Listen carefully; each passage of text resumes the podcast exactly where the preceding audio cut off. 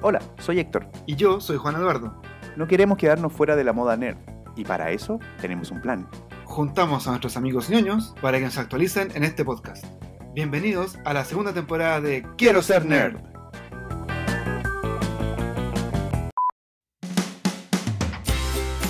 Hoy en nuestro programa, Hablaremos sobre juegos de mesa. pero uno tiene que estar ahí un poco más atento a esas variables para poder elegir bien el juego que juego de mesa que se compra. A mí me gusta ganar, así que voy a buscar un juego que siempre gane yo. Así como un juego fácil. Claro. Y en nuestro tema especial de la semana, corrobora eh, que tiene un ego tremendo porque publica muchas cosas en las redes sociales, siempre aparece él. Una de las cosas que podría hacer este grupo de hackers es inventar ser una revista que quiere hacer un artículo y que quiere entrevistar al CEO de la empresa.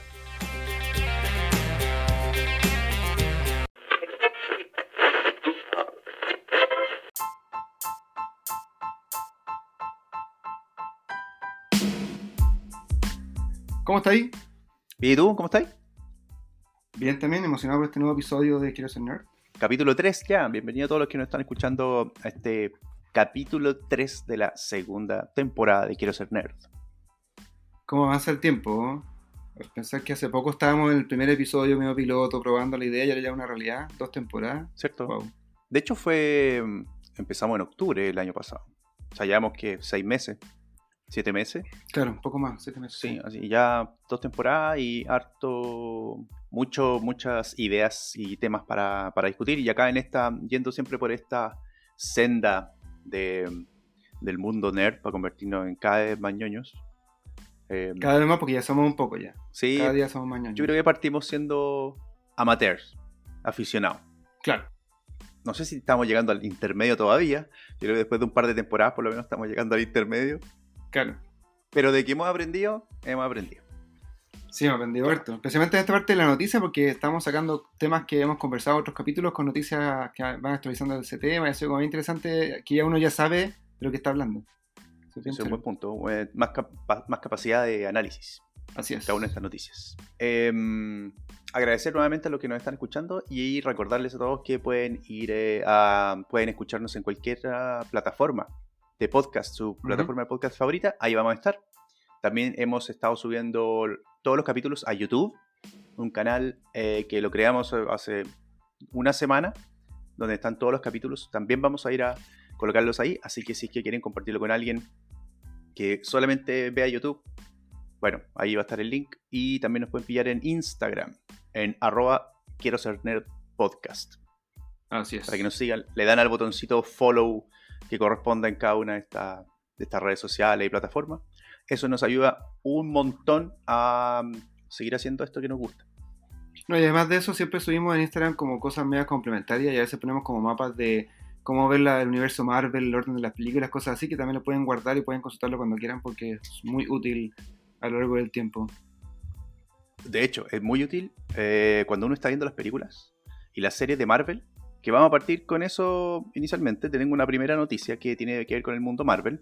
Uno puede ir al Instagram de Quiero Ser Nerd y buscar el orden de las películas, por ejemplo, o buscar cuáles son las series nuevas que Marvel va a traer. Eh, en este momento, y este año se estrenó a través de Disney Plus, WandaVision, así que causó harto revuelo porque era una di- manera diferente de contar una historia Marvel. Eh, los cuatro primeros capítulos fueron como. Causaron, ah, digamos, un poco de confusión, yo creo, entre los que vemos y estamos acostumbrados a cierto estilo Marvel. Y después ya se estrenó em, The Falcon and the Winter Soldier. Así es. Creo que hoy día jueves dan el último episodio. Creo que el día jueves, ¿no? Esta semana acaba la temporada. Sí, y está, está bastante buena. Bueno, se estrenó un nuevo tráiler de una película nueva de Marvel que se llama Shang-Chi y la leyenda de los 10 anillos. Son hartos anillos. son harto. Yo estaba acostumbrado a los 5 anillos Claro, exactamente. Te mismo. Pero ahora son 10, el doble. Eh, esta película se estrenó el tráiler hace poco, estos días. El actor principal se llama Simu Liu, que es un actor, un artista marcial. eh, novato en este, en en el- primer papel protagónico que tiene un asiático en una película de Marvel. Y se trata de Shang-Chi, el personaje principal, y que está ambientado en la época actual, pero tiene toda esta cinematografía oriental que, que es clásica de las películas chinas como El Tigre y el Dragón, que se ven todos los, los trajes, que se yo, eh, hacen eh, como que, como que básicamente los personajes vuelan en esta en estas peleas de artes marciales que es como finalmente como una danza. Claro. Súper bien pulido el- la dirección de arte, se ve su- todo súper lindo, bonito a la vista. Y la película va a ser estrenada en septiembre, así que pueden encontrar el tráiler en internet. Les vamos a dejar el link también para que lo puedan ver. Se ve bien buena, le tengo fe. Sí, se ve muy como tipo Jackie Chan, con harta coreografía y una escena, una pelea en un metro bus que es muy entretenida, así que tengo harta ganas de verla, tengo ganas de verla. Sí, cool. Pero tú sabes que mi corazón está más por el lado de DC que de Marvel. Yo sé que las películas son más Sí. populares de Marvel, pero me gusta más DC. Y una vez comentamos que Es verdad. Uno de mis Batman favoritos, probablemente mi Batman así con traje, digo, cuando está convertido, ¿no? Como Bruce Wayne favorito, era Michael Keaton, de la película de Tim Burton del principio de los 90, las clásicas del Guasón y el Pingüino de Gatúbela. Bueno, El Guasón con Jack Nicholson. el Guasón con Jack Nicholson. Gatúbela con Michelle Pfeiffer, Danny DeVito como el Pingüino. Esas son mis favoritas, de hecho, de Batman. Hasta, bueno, Dark Knight es otra cosa, pero no. Mi- así cuando mi nostalgia me lleva a esa película de Tim Burton. Y la cosa es que es bien reconocido Michael Keaton como un muy buen Batman, siempre ha sido querido por los fans. Y eh, estaba el rumor de que podía participar en una película nueva, que iba a tomar el rol, qué sé yo. Y acaban de confirmar que en la nueva película que va a salir de, de Flash, que es este personaje eh, de este joven que corre muy rápido, que aparece en el Día de la Justicia, va a tener su propia película. Y en ese universo de Flash hay muchos viajes como este, una persona que puede romper la barrera del tiempo, del espacio y qué sé yo cuando corre, con juegos con otras otras eh, realidades paralelas, universos paralelos, perdón, o tiempo, qué sé yo. Y se encontraría este Flash con ese Batman de Michael Keaton. Y Michael Keaton sería el que tomaría de nuevo la capa del murciélago para hacer ese papel en la película de The Flash. Me tiene bien entusiasmado eso. Eso está interesante. Sí. Porque es como, como un multiverso también. Así es. Donde tiene dos Batman al mismo tiempo. eh, en la misma película, digamos, en el mismo universo. Claro, sí. De hecho, hay una escena que no me acuerdo si fue borrada o fue un chiste, que se juntaba el flash de la película con el flash de la serie en la misma escena. Yo lo vi en YouTube, no, no sé en realidad eh, qué es, pero ¿subiste eso, no? ¿No? Quizás es parte de la misma película. De la película de The Flash. Puede porque ser. De, de hecho, la película de The Flash se viene atrasando hace años. Sí, pero vi la Flash trazado mucho tiempo, hace como cuatro años que está anunciada que iban a hacer una de Flash. Bueno, y ahora la van a lanzar. Está agendada para noviembre del 2022. Así que tenemos por lo menos un par de años para poder verla. Así es. Ah, acá está, perdón. En la serie de Crisis en, en Tierras Infinitas apareció un, ca- un cameo donde aparecían los dos Flash que nosotros hemos visto en, en televisión, en, en la misma escena. Que hay un momento, una escena como muy corta en la cual como que viaja a otro universo donde se encuentra otro Flash, se ve entre ellos, hay una escena muy simpática y después pf, vuelve a, a la, a la serie normal y aparecen los dos Flashes de la serie de la película. ¿Pero dónde se vio hacer una película, una serie? En la serie Crisis, ¿O, qué es? ¿O el cómic? no, en la serie Crisis de Tierra Infinita, que fue una serie que hicieron como de este universo para televisión. Pero aparece, Ah. aparece en YouTube la escena, si queréis buscarla. Aparece como un cameo donde Barry Allen conoce a Wally West. de- perdón, Barry Allen conoce a Barry Allen. Me equivoqué, no es Wally West. Esos son los dos universos paralelos de Barry Allen. Es que hay mucho, hay mucha gente que se ha puesto la- el traje de Flash. Y yo, de mi época, Wally West, lo tenía en la cabeza. Que lo único que me sabía era Barry Allen. Sí, que es de la serie de los 90, pero en el cómic, al mismo tiempo que estaba esa serie de los 90 de Barry Allen, estaba el cómic Wally West, que es un joven que también tomó esa, esa capa. Bueno, pero han habido varios flash y se, encuentran en el tiempo, hay veces que aparece el de la época dorada, los cómics del año 50 aparece y se encuentran, entonces como bien choro que aparezca ahora también Batman eh, de Michael Keaton en esta película. Me tiene súper, súper intrigado. Quiero, ver, quiero verla ya. Es como algo parecido que está pasando con... Porque esta, bueno, voy a robarte un poco el protagonismo de Marvel, pero hay otra noticia relacionada con esto, que no sé si te acuerdas que había una serie de Spider-Man eh, con Tobey Maguire el año, el año 2000, por ahí, que fueron tres películas. Una serie, digo, de películas. Claro. Ya, Con el Doctor Octopus. exactamente. Ese era Alfred Molina, el, el malo de la segunda. Y eh, en las grabaciones eh, estaba el rumor de que iban a aparecer los otros Flash, o sea, los otros eh, Spider-Man también y qué sé yo. Pero Alfred Molina siempre fue Claro. como un rumor medio lejano. Ahora el mismo actor se le escapó una entrevista y dijo: Sí, yo en realidad participé en una escena en la película de, de, ¿cómo se llama? De Tom Holland. Así que va a aparecer también, así como parecía a lo de Flash con Michael Keaton, va a aparecer también Alfred Molina como Doctor Octopus en el mundo de Tom Holland, que es el nuevo Spider-Man de ahora, el jovencito. O sea, podríamos estar esperando multiversos en ambos. Ojalá, po, Ojalá, en ambos eh, estudios, digamos. así es. Tanto Marvel como DC. Experimentando con los multiversos. A lo Rick and Morty. Ahora que- Muy bien. Muy bien. Oye, tengo otra noticia. Em, se va a estrenar eh, se va a estrenar en marzo, a mediados de marzo, en Netflix, la segunda parte, la segunda temporada de Love, Death and Robots. Amor, Muerte y Robots. Muy buena. Que es una, es, es una serie. Yo, yo vi la primera temporada, la encontré muy, muy buena. Es una antología de cortos de animación que lo hicieron película, digamos. eh, son cortos de animación de ciencia ficción. Donde en general aparecen tipos de robots, etcétera. Pero son muy buenos. O sea, si a alguien le gusta la animación, obviamente, y la ciencia ficción, no se puede perder esta, esta serie y esta segunda temporada, que se viene bastante buena, parece. Eh, yo lo encontré muy buena la, la primera. Y los cortos deben durar, no me acuerdo, pero deben durar 15 entre ocho minutos, 8 15 minutos, sí. claro. ahí. Sí. Y, la, Y y- hay diferentes tipos de animación. Hay animaciones por computadora, hay animaciones a mano, hay de animaciones que, que se ve que son como más antiguas, otras que son más computacionales, digamos, distintos estilos, distintos tipos. claro. La- la- digamos, eh, los personajes en uno están más alargados, en el otro tiene diferentes efectos. O sea, es un espectáculo. Es un espectáculo esa serie. No, y como son eh, historias independientes también uno puede ver uno o dos y después el día siguiente otro y no están continuadas, entonces uno puede verlos todos de, de a poquito. Exacto. Y las tramas, como siempre hemos hablado de ciencia ficción, son buenas también. O sea, tienen, tienen ese doble, te dejan mensajes. Entonces, muy recomendado para que se pongan al día, vean la temporada 1 y el 15 de marzo llega la temporada 2.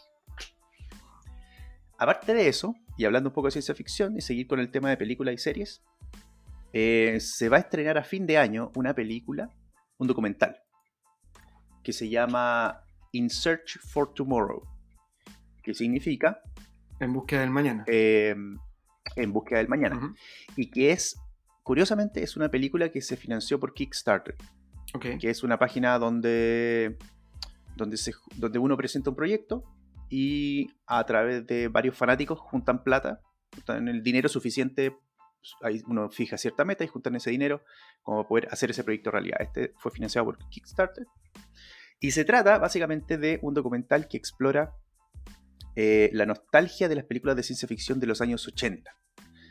Eh, vamos a dejar el link también para que puedan ver el- este tráiler. Está muy bueno porque de partida tienen eh, más de 70 entrevistas con actores. Y estamos hablando del actor, por ejemplo, el protagonista de Robocop. Estamos hablando de actores que participaron en las películas como Muerte en el Barrio Chino, creo que era. Rescaten el perro chino.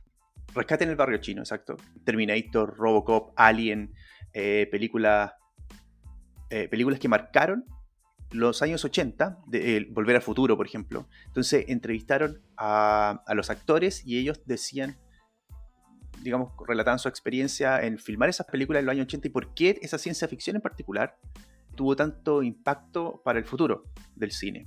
Eh, ET, por ejemplo, están los actores de ET, están los actores de, de Billy Ted, eh, de Tron, de Weird Science, por ejemplo. Entonces está súper súper interesante para los que vimos estas películas y las vivimos cuando chicos. Vamos a poder ver ese documental, llorar un poco, obviamente, y, y recordar y ver a los actores antiguos que están, que están ahí contando su experiencia. Superman, por ejemplo, había una actriz que hablaba de Superman, eh, la de Christopher Reeves, que eh, hablamos la semana Ujú. pasada, en el capítulo Ujú. anterior. Entonces, vamos a dejar el link para que vean el tráiler y para que estemos atentos, que va a salir a fin de año, eh, en diciembre va a salir. Para, no sé por dónde la van a transmitir, así que vamos a estar atentos a, a avisar por dónde va a ser transmitido ese documento. Oye, es súper interesante porque yo encuentro que la, la ciencia ficción del año 80, en realidad, como la creatividad del año 80 era una cosa que nunca más se ha repetido. Las películas tienen conceptos muy extraños, como, no sé, Beetlejuice, por ejemplo, te, te cuento esa idea ahora me decís muy arriesgada. Los cazafantasmas, tú decís, mira, qué buena idea. Pero en ese Sí, lo que había muchas ideas nuevas, había mucha experimentación. Según amigos, porque había mucha más droga, puede ser. Pero como que había muchas series que, eh, como cosas que eran una película que al final se convirtió en un icono y que hay serie o, han continuado el, legado y son súper buenas. Así que interesante saber eh, un poco cómo se hizo esa, esa, esa, época tan, tan importante. Oye, eh, a todo esto, en esta temporada vamos a hablar de ciencia ficción con Carlos. Eh, tenemos preparados dos capítulos donde vamos a pasar por los clásicos de ciencia ficción que han envejecido, así que también les vamos a avisar para que estén atentos en capítulos que, bueno, capítulos que vamos a tirar en el futuro, eh, donde vamos a repasar películas íconos de la ciencia ficción desde los años 40 hasta la actualidad. ¿Ya? Así que para que estén atentos es. también al programa a todos los que les gusta la ciencia ficción. Oye, hablando de ciencia ficción y de años 80, tengo una, una contranoticia, así la empecé a llamar, una contranoticia. Porque hay un, unos hermanos que se llaman John Thomas y James Thomas. Ujú. Tienen- Son nombres muy. Jim Thomas y John Thomas, son nombres muy parecidos. Bueno, que ellos inventaron, bueno, trabajan siempre juntos haciendo hartos guiones y inventaron un concepto ochentero que a mí me encanta, una de mis películas favoritas del año 80 que se llama Depredador. Con Arnold Schwarzenegger. Schwarzenegger. Schwarzenegger, pues, Schwarzenegger. sí, yo soy chileno, Schwarzenegger. Es, es Schwar- Schwarzenegger. Y, mm, y esta película se basaba en el concepto de un alien que venía a la Tierra a cazar. Así como cuando iban los humanos a cazar al campo y encontraban un jabalí lo cazaban, bueno, él venía para la Tierra a buscar trofeos y cazaba humanos y se encuentra con este super, mega, hiper héroe de acción y obviamente le hacía la pelea Como siempre. como siempre. Esta película fue tan, tan, tan, tan, tan importante, popular, y que después sacaron una secuela que con Danny Glover, que llega a la ciudad en vez de estar en la selva, y después sacaron Alien vs Depredador, y después sacaron Depredadores, y después sacaron otra más de Robert Rodríguez y qué sé yo, pero los fanáticos siempre han encontrado que la franquicia después de la primera se fue, se perdió, porque era tan buena la primera que ninguna ha alcanzado poco Sí, estoy de acuerdo con eso. Aunque a mí me gusta la serie, en general me gusta el- todo el- toda esta dualidad Alien versus Depredador. Me encanta. Yo la, Sí, sí, no, el concepto. Yo me leí el cómic, el cómic es increíble, de verdad que es muy bueno, lo mejor que, cómic que me he leído en mi vida, pero la película, de verdad que no, no le hace honor al cómic. Eh, como que agarraron la idea hicieron una cosa nada que ver. Así el cómic, si puede buscarlo por allá, búscalo, o, o digital, porque en realidad vale la pena. Son solamente creo que son cuatro tomos y muy bueno la historia. Bueno, pero la noticia no es esa, la noticia es la siguiente. Es que estos dos hermanos están demandando a Disney, que tiene hoy día como compró 20th Century Fox, tiene los derechos de Depredador, quieren, lo están demandando para devolver los derechos de la- de- del personaje que ellos crearon el año 80 y tanto, 86 me parece que fue. A ver, te digo, confirmativo. Que inventaron en el año 88. O no, 87. 87. Bueno, y em, para mí esta es una buena noticia porque, bueno, siempre los litigios traen problemas, pero en este caso para mí trae un poco de esperanza que quizás ellos van a volver a este personaje al origen del personaje y quizás van a hacer una película nueva, es que consiguen los derechos de vuelta, que vuelva al espíritu del primer depredador que era como más misterio, terror, no tanto como aventura como ahora. Aventura acción. Y, y, y que, que, complementando un poco eso, leí que hay como una cláusula legal en algún punto de alguna parte, que no, no voy a entrar en detalle de, de la, de la, del tema legal porque uno no es parte de este podcast y dos no entendí absolutamente nada de lo que leí. Pero hay una hay como algún algún loophole por ahí donde que dice que después de 35 años parece que tú puedes como reclamar los derechos de de no sé en particular si un personaje o una serie o qué sé yo. Entonces, esto igual va a estar interesante verlo porque va a sentar probablemente un precedente para después. Claro. Porque si es verdad, si es verdad, después van a empezar a, no sé, quizás reclamaciones para allá, reclamaciones para acá, con posibilidades de que se creen cosas nuevas. Sí, es cierto. es cierto. Bueno, eso, eso también depende mucho del contrato. Tampoco he visto mucho el caso en particular, pero ojalá puedan hacerlo porque igual es, es, es, es bueno vender tu idea para que, para que se haga, pero después tu bebé y crece y no puede manejarlo. Ellos deben tener como una síndrome de padre que perdió a su hijo, se escapó las manos. Entonces está bien. Puede ser. Yo voto por los Makes Thomas, sense. Thomas Brothers. Oye, y otra cosa también de serie de televisión, y, pero de otra casa de eh, productora, no Disney, sino que de Amazon, Amazon Prime, en este caso es donde uno puede ver los videos que es conocido. Amazon Studios se llama la, la filial de, que, que produce películas. El servicio se llama Amazon, Amazon Prime, servicio para, para verlo, perfecto. Ya. Bueno, ellos eh, dieron a conocer el presupuesto que tienen destinado para la serie de Lord of the Rings, que es la serie que está basada en este universo de Tolkien, de Señor de los, de los Anillos, y que se va a basar, hasta donde se sabe, eh, muchos años antes de eh, la película que nosotros vimos, pero que mantendría un poco la historia que se ve en el Silmarillion o algo así. No se sabe mucho, que todo medio secreto. Pero, por supuesto, la serie después de esta gran película hiperproducción no podía quedar eh, menos, entonces tenía que a- apostar un poco a hacer una producción gigante con traje, con efecto y todo. Y Claro. van a, van a destinar 465 millones de dólares destinadas a la producción de la temporada 1 de la serie El Señor de los Anillos. Y hay que considerar una cosa, para, para poner en perspectiva esto. Cuando Amazon Studios dijo que iba a hacer esta serie del Señor de los Anillos, dijo que eh, se iba a gastar un billón de dólares, un billón eh, norteamericano, que es mil millones de dólares, Claro. en cinco temporadas. ¿Ya? Y ahora dijeron que la primera temporada, como dices tú, va, va a costar 460. O sea, se O sea, la gastaron mitad. casi la mitad en solamente la primera temporada. Entonces no se sabe realmente qué va a pasar para después, si es que van a poner más plata o, o cómo lo tienen planificado. Pero aparte de eso, y para poner de nuevo, en, en perspectiva un poco, HBO gastaba por cada temporada de Game of Thrones, Juego de Tronos, gastaba 100 millones de dólares por cada temporada. Por lo tanto, la primera, O sea, cinco veces más. O sea, como casi cinco veces el presupuesto de Game of Thrones, que es una serie más conocida por su mega producción y ambiente, traje de dragón y todo eso. Exacto. Entonces, lo que está diciendo esto es que, claro, la primera temporada del Señor de los Anillos va, va a ser la, por lejos la producción más cara que va a salir de alguna temporada, de alguna serie en la vida, porque En la en la historia. historia. Entonces uno va a estar esperando concretamente de que, de que la producción sea muy, muy, muy buena. Sí. Ahora igual ellos se, Ahora, perdón, Dale, igual se dan un poco a la segura porque mm, en general, bueno, Amazon se da un poco a la segura, veamos lo que pasa después, pero la trama es buena porque de Tolkien está, está probada, no es, no es algo que Juego de Tronos fue un poco más arriesgado porque nadie conocía tanto Juego de Tronos hasta que se estrenó, pero aquí sabemos que viene de Tolkien, que El Señor de los Anillos es algo que tiene un público, que todos nosotros y todos probablemente los que escuchan este podcast están metidos dentro de ese público, que han visto las películas, muchos de ellos se han leído el libro y que obviamente vamos a ver y vamos a seguir eh, esta serie. Estamos todos los viudos, los viudos de la eso- fantasía, estamos ahí.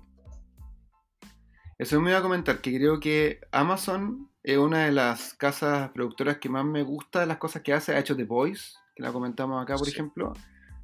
Se arriesga. Eh, que es una serie muy buena, se arriesga con, con conceptos nuevos, eh, quizá un poco más, eh, por ejemplo, en el caso de Voice, más para adultos, pero eh, la producción es muy buena siempre y le tengo harta fe. Y también los guiones son muy buenos. Creo que en este caso, eh, no importa cuánto el presupuesto, recordemos Waterworld, esta película de, de Ah, Kevin Costner en el año 90, que tenía el, mejor, el mayor, mayor presupuesto de película en el mundo y un, un bodrio de la historia. toda la, toda la Entonces, razón. Qué bueno que esté en buenas manos. Sí. Sí, bien. Bien, buen futuro para Amazon. Studios.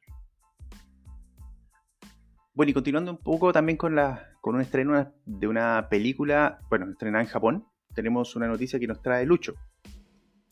Hola amigos de Yo Quiero Ser Nerd, Eh, los saluda Luis Checura y les quería contar que ya apareció la sinopsis, el avance de la cuarta película de Rurouni Kenshin o Samurai X, como la conocemos en, en español en Sudamérica, eh, pronta a estrenarse a fines de abril en Japón. En esta parte, en esta película, por lo que se ve en el avance, ya se va a contar la parte final del manga, eh, así como flashbacks hacia todo el arco argumental que explica cómo obtiene la cicatriz, eh, por qué eh, conocemos al personaje como empieza en el manga y en el anime, vale decir con este juramento de no matar, y por qué utiliza su espada particular que no tiene filo. Eh, todos los fans de Samurai X estamos bien ansiosos porque esta película sea tan buena como las primeras tres. Para los que no la han visto, se la recomiendo y ojalá que prontamente esté disponible para nosotros en los mercados de, de Sudamérica. Eso, amigos, un abrazo, que estén muy bien, chao, chao. Oye, aquí me va a retar JP, pero yo nunca he visto Samurai X. Eh, mira, Rurouni Kenshin, o que se conoce como dice Lucho como Samurai X, era un show de televisión, anime y manga.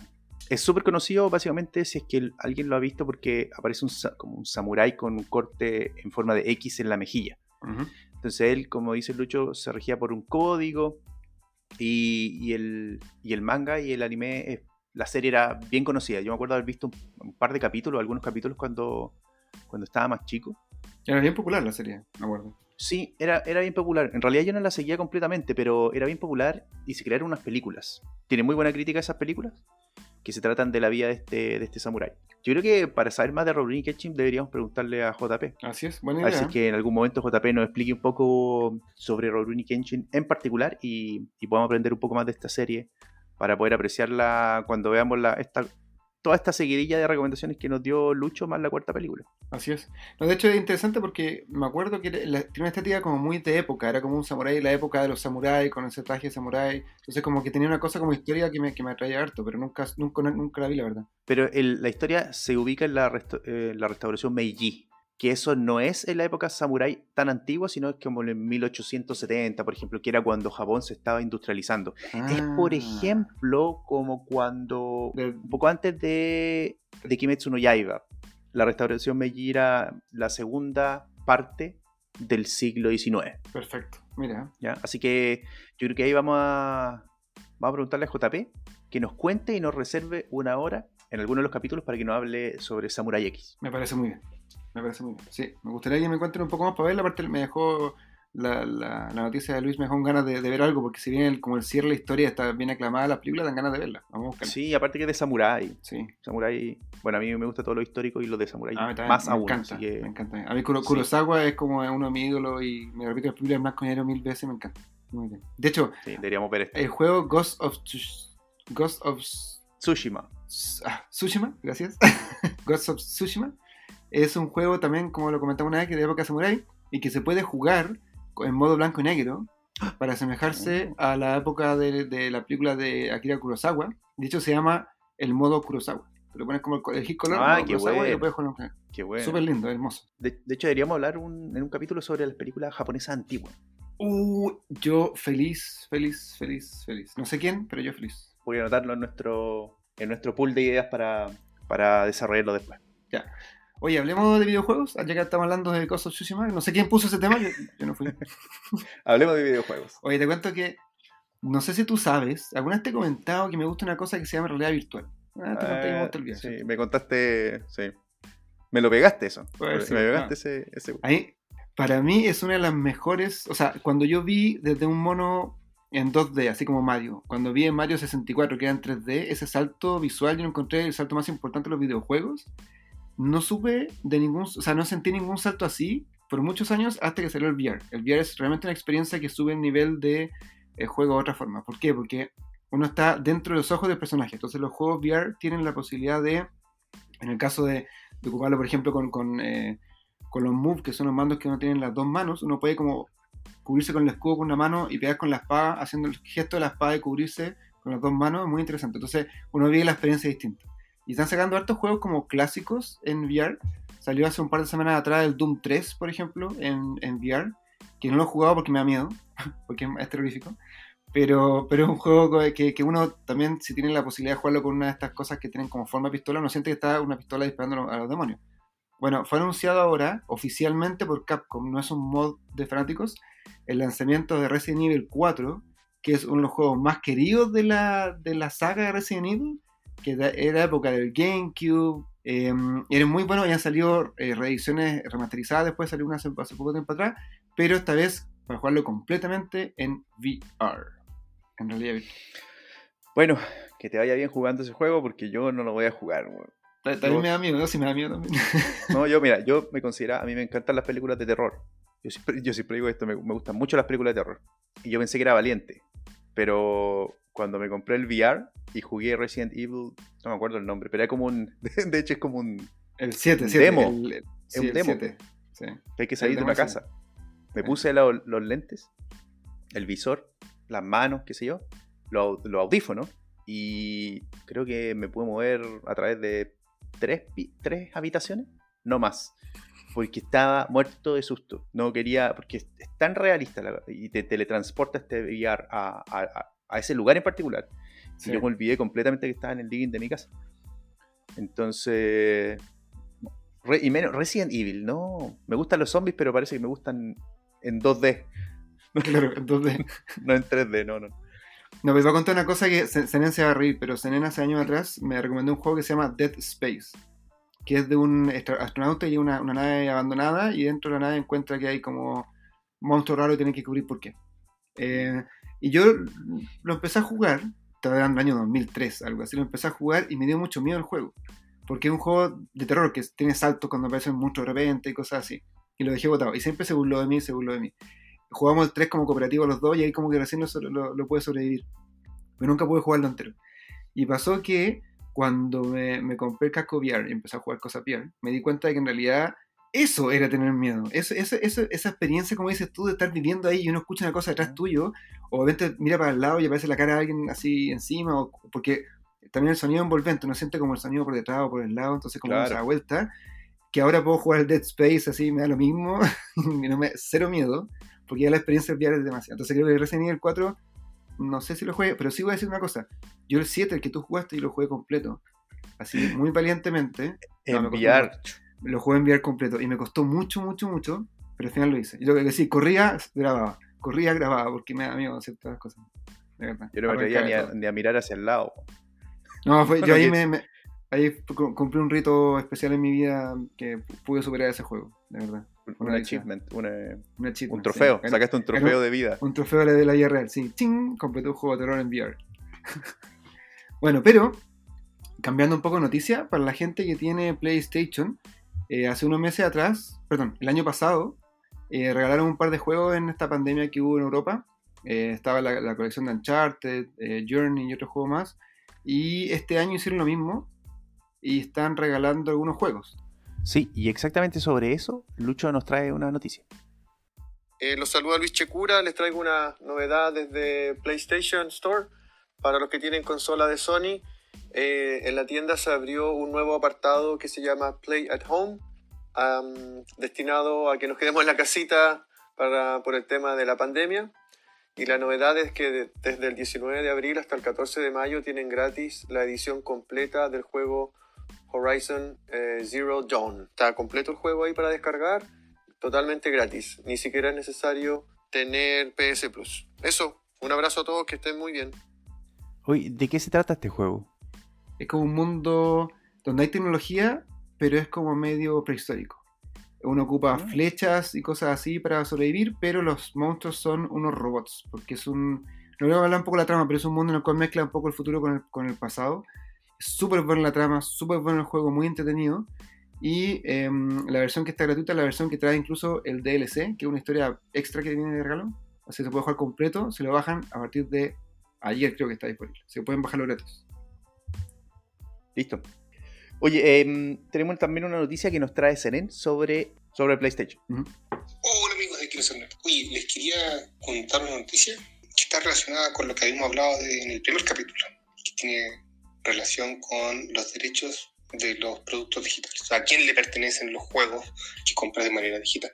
Eh, la noticia es que eh, la Play, Sony iba a cerrar la PlayStation Store para PlayStation 3 y PlayStation Vita, lo que significaba que ya no ibas a poder comprar más juegos online de la PlayStation Store o la PlayStation Vita, lo que implica que también todos los patches, actualizaciones de algunos juegos iban a dejar de funcionar porque se bajaban eh, de acuerdo a eso. Y había un montón de juegos cuyo DLC era un DLC, era un código en el disco para poder descargar cosas del PlayStation Network. Si dejabas de poder comprar cosas, entonces ya no ibas a poder descargar esas cosas.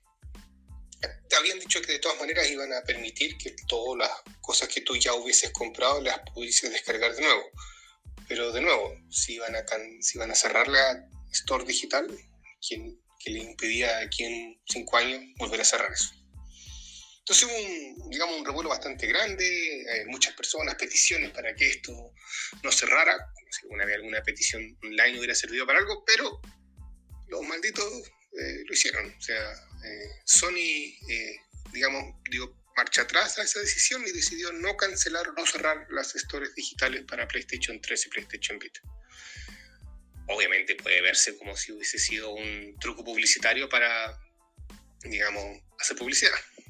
Pero con el set de decisiones que Sony ha tomado, un tren de malas decisiones, eh, no parecía, digamos, descabellado que de verdad fuera a cerrar la cosa. Buena noticia, no la van a cerrar. Así que si tienes una PlayStation 3 o PlayStation Vita, todavía puedes acceder y comprar las cosas dentro del store, que no se va a cerrar por lo menos este año y no tienen anunciado cerrarla.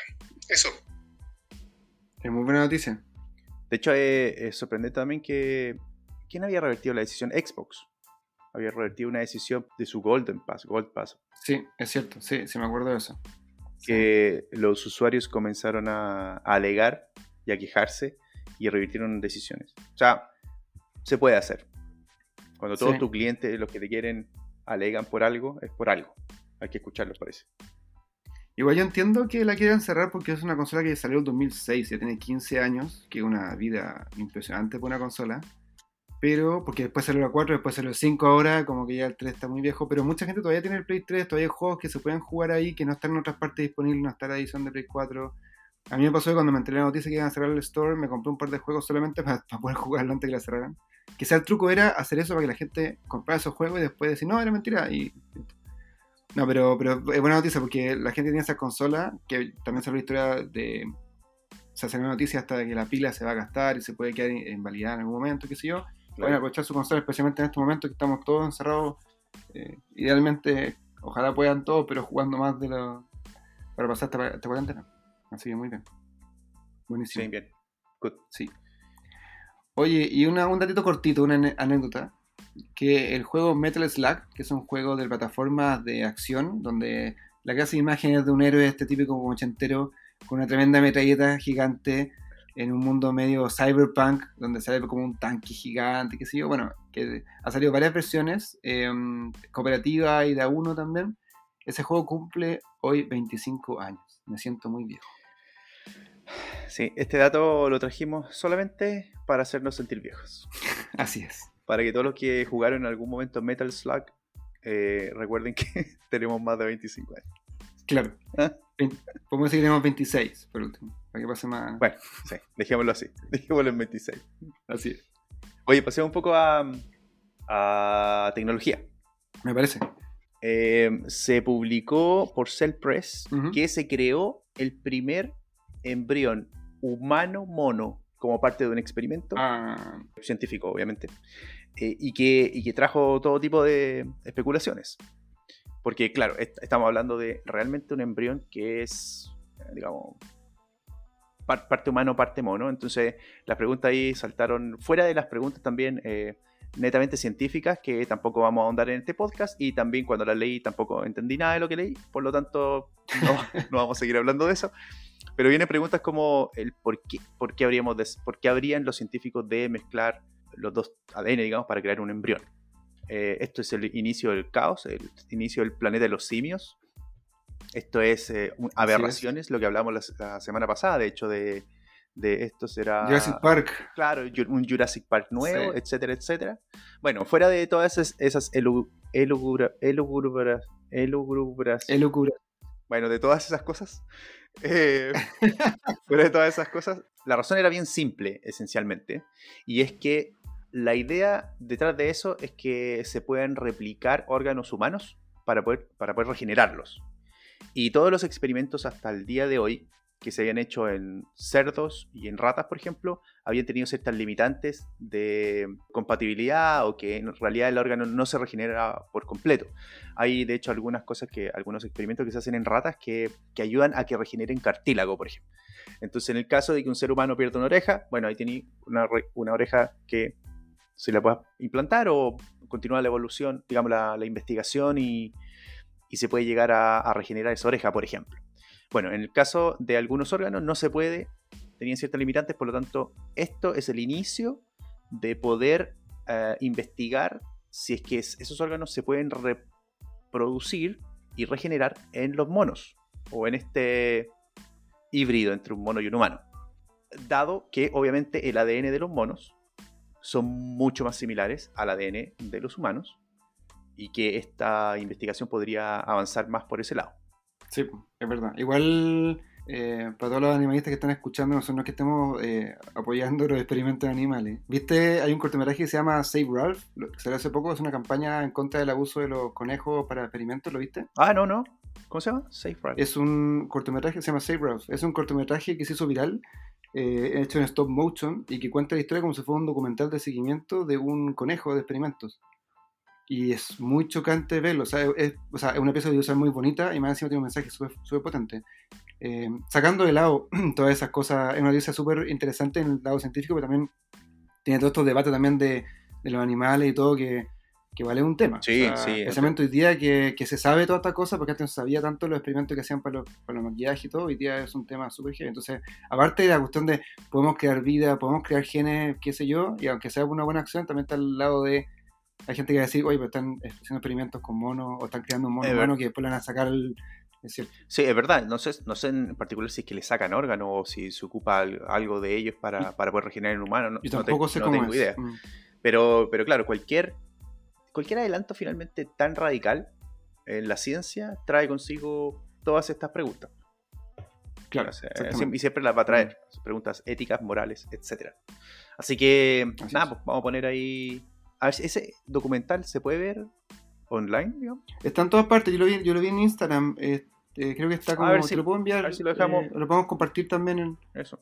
Lo dejamos puesto en el, en el link. Sí, es bueno, es bueno porque aparte, aparte del mensaje está súper bien hecho. Es muy interesante como el trabajo estos muchos que hicieron. Es, es bonito y es triste al mismo tiempo. Pero crea como una, una- un despertar en la gente que todavía tiene conciencia sobre el abuso de animales. Ahí. Ya, pues, súper. Bueno, pasando un poco ahora al tema espacial, naves espaciales, pilotos, eh, cohetes, etc. Déjale. Viene una noticia de SpaceX que la trae el Seba. Hola chicos, ¿cómo están? Les traigo dos noticias muy interesantes de la exploración espacial. La NASA acaba de cerrar un contrato con SpaceX para que cree el siguiente cohete que va a llevar a la humanidad a la Luna. Por lo tanto, ya hay un proyecto para volver a la Luna nuevamente de parte de la NASA. Y también que la semana pasada se realizó el primer vuelo exitoso en otro planeta el rover que mandaron a Marte logró hacer el primer vuelo exitoso en Marte.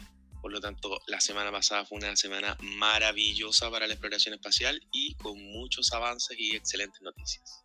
Eso chicos, que estén bien. Mira, nosotros hemos comentado este experimento que iban a hacer de, de elevar el, el- este como dron en, en Marte y está la cosa de que si, si fallaba no podían hacer nada, y está toda esta duda, toda la esperanza puesta en que funcionara bien con los cálculos que habían hecho acá en la Tierra, que era re complicado, y que bueno saber que funcionó. Muy bien. Sí, y de hecho el, el vuelo lo retrasaron varios días, porque obviamente en algún momento no, no habían, las cosas no estaban listas y un- en esas, Claro. en esas pruebas eh, operacionales uno no puede apurarse. Si tú te apuras innecesariamente y algo sale mal, de nuevo, no hay nadie, nadie que vaya a Marte a arreglarlo. Así que ahí, No hay nada más caro que equivocarse en esos cálculos. Mejor hacerlo con tiempo. Exacto, así que... Bueno, y la otra noticia que nos dice el SEA, eh, SpaceX tuvo que competir para ese contrato contra Blue Origins, que es la empresa de Jeff Bezos. Jeff Bezos. Qué sexy es su nombre, ¿eh? Jeff Bezos. Eh, y que, bueno, está la, la empresa Blue Origins está dando pasos súper gigantes también, y al igual que SpaceX, en la exploración espacial. Tienen otro tipo de diseño del cohete, etcétera, y ya que estén compitiendo en una licitación estatal de la NASA implica que ya estamos viendo la producción de cohetes de forma industrial. Estamos acercándonos a eso. Así es. El contrato es por De dos- la- perdón, el contrato es por 2.9 billones de dólares para, para poder fabricar estos cohetes y mandar gente nuevamente a la luna. O sea, son seis temporadas de Señor de los Anillos de Amazon. Más o menos. claro. Así voy a empezar a pensar ahora. buen, buen cálculo. Buen cálculo. Bueno, y el otro, solamente complementar ahí que el hombre no ha estado cerca de la luna desde el año 72. Así es. Que las misiones Apolo llevaron al hombre a la luna. Por ahí, por el, ¿cuándo fue? El eh, 69, si mal no recuerdo. Y después la misión Apolo envió nuevamente varios astronautas por ahí desde el año 72 que no teníamos particularmente viajes pensados para la Luna. Así que esto retoma lo interesante de la carrera, no de la carrera, lo interesante de los viajes espaciales. Claro. Es que ahora se habla un poco más de colonizar quizá en algunas partes en, el espacio. Digo, antes era como, llegamos a la luna, no hay nada más que hacer, no vayamos de nuevo. Ahora como que hay conversas más interesantes de qué se puede hacer en algún lugar. Entonces quizás podemos retomar un poco esa, esa visión de, de expandir el universo de a poquito. Bueno, y lo último, para cerrar, la semana pasada, creo, un capítulo, o hace dos semanas, en el capítulo anteriores, hemos hablado de espectáculos que se hacen en China con drones. Drones con. Cada uno de los drones tiene luces y estamos hablando de 1500 drones, 2000 drones que los tiran al aire en China, específicamente de hecho en Shanghai, eh, que una ciudad gigantesca, tira los drones al, al cielo y empiezan a hacer espectáculos de luces, forman figuras, etc. Bueno, durante esta semana, de hecho, una empresa de videojuegos, para conmemorar el aniversario de- del juego Princess Connect Ray Dive, hizo un show con 1500 drones y que finalmente lo curioso de esto es que en el cielo formaron un, un código QR. Este código cuadrado ¿Ya? que uno puede con el celular foto. Sí. Entonces era para que todos los que estaban mirando desde, desde, el suelo el código QR con su celular, podían sacar una foto de este código QR y descargar el juego. O sea, estamos ahora hablando de que pasamos en, en una semana de pasamos de los shows con drones en el cielo, espectáculos, a básicamente comerciales Claro. propaganda y distribución de videojuegos porque tú puedes eh, sacar un- una foto al QR que está en las nubes, digamos. Entonces, es curioso este.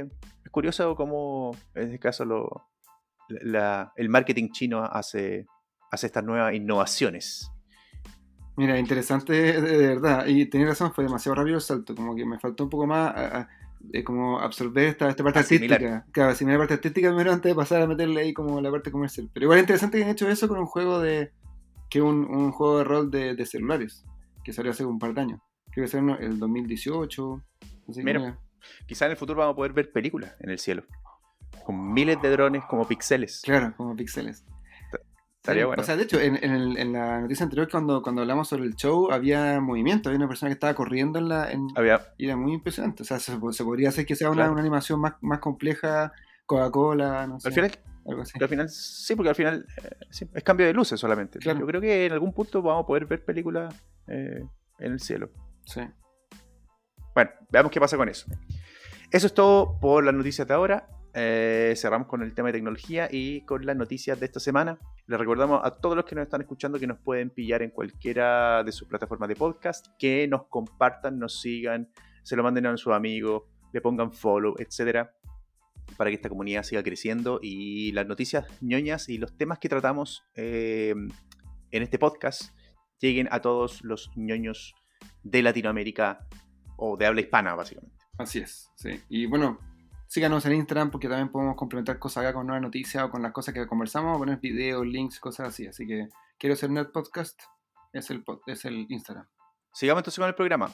Quédense en el programa, les tenemos dos temas muy interesantes para, para conversar.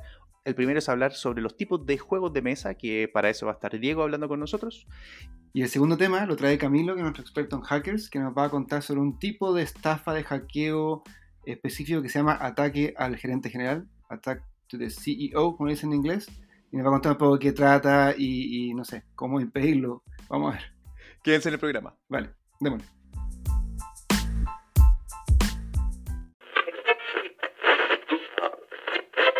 Oye, me ha pasado con esta cuarentena, y especialmente hablando después de Diego que nos ha traído estos juegos de mesa y, de cartas, que he aprendido mucho de juegos. He estado investigando un poco más del Just One, que fue el primer juego que nos trajo. Empecé a investigar un poco qué tipo de juego habían, porque si hablamos de Party Game, que es como juego, juego de fiesta, pero en realidad la aplicación en español sería algo así como juego fácil, juego rápido, como poder jugar cuando están nadie sabe jugar mucho y como que están ahí no saben qué hacer y juegan un juego que es fácil de aprender rápido y entretenido. Y me empecé a, dar cuenta que había muchos tipos de juegos. Pues había juegos de carta con subcategorías, hay juegos de mesa subcategorías, está una cosa que se llama colocación de trabajadores, eh, hay una cosa que se llama drafting y son diferentes cosas que al final si uno las entiende un poco mejor puede saber qué tipo de juego le gusta o no le gusta. Hay juegos que son competitivos, no competitivos, cooperativos, qué sé yo, y hasta ahí llegaba yo. Es un mundo súper grande este. Sí, estoy de acuerdo. Eh, cada vez que conversamos sobre juegos de mesa y cada vez que escuchamos, por lo menos que escucho una recomendación y empiezo a jugar ese juego de mesa, uno va, va entendiendo qué es lo que le gusta. Yo cuando he hablado con Diego, él me ha comentado, por ejemplo, no, mira, este juego es asimétrico.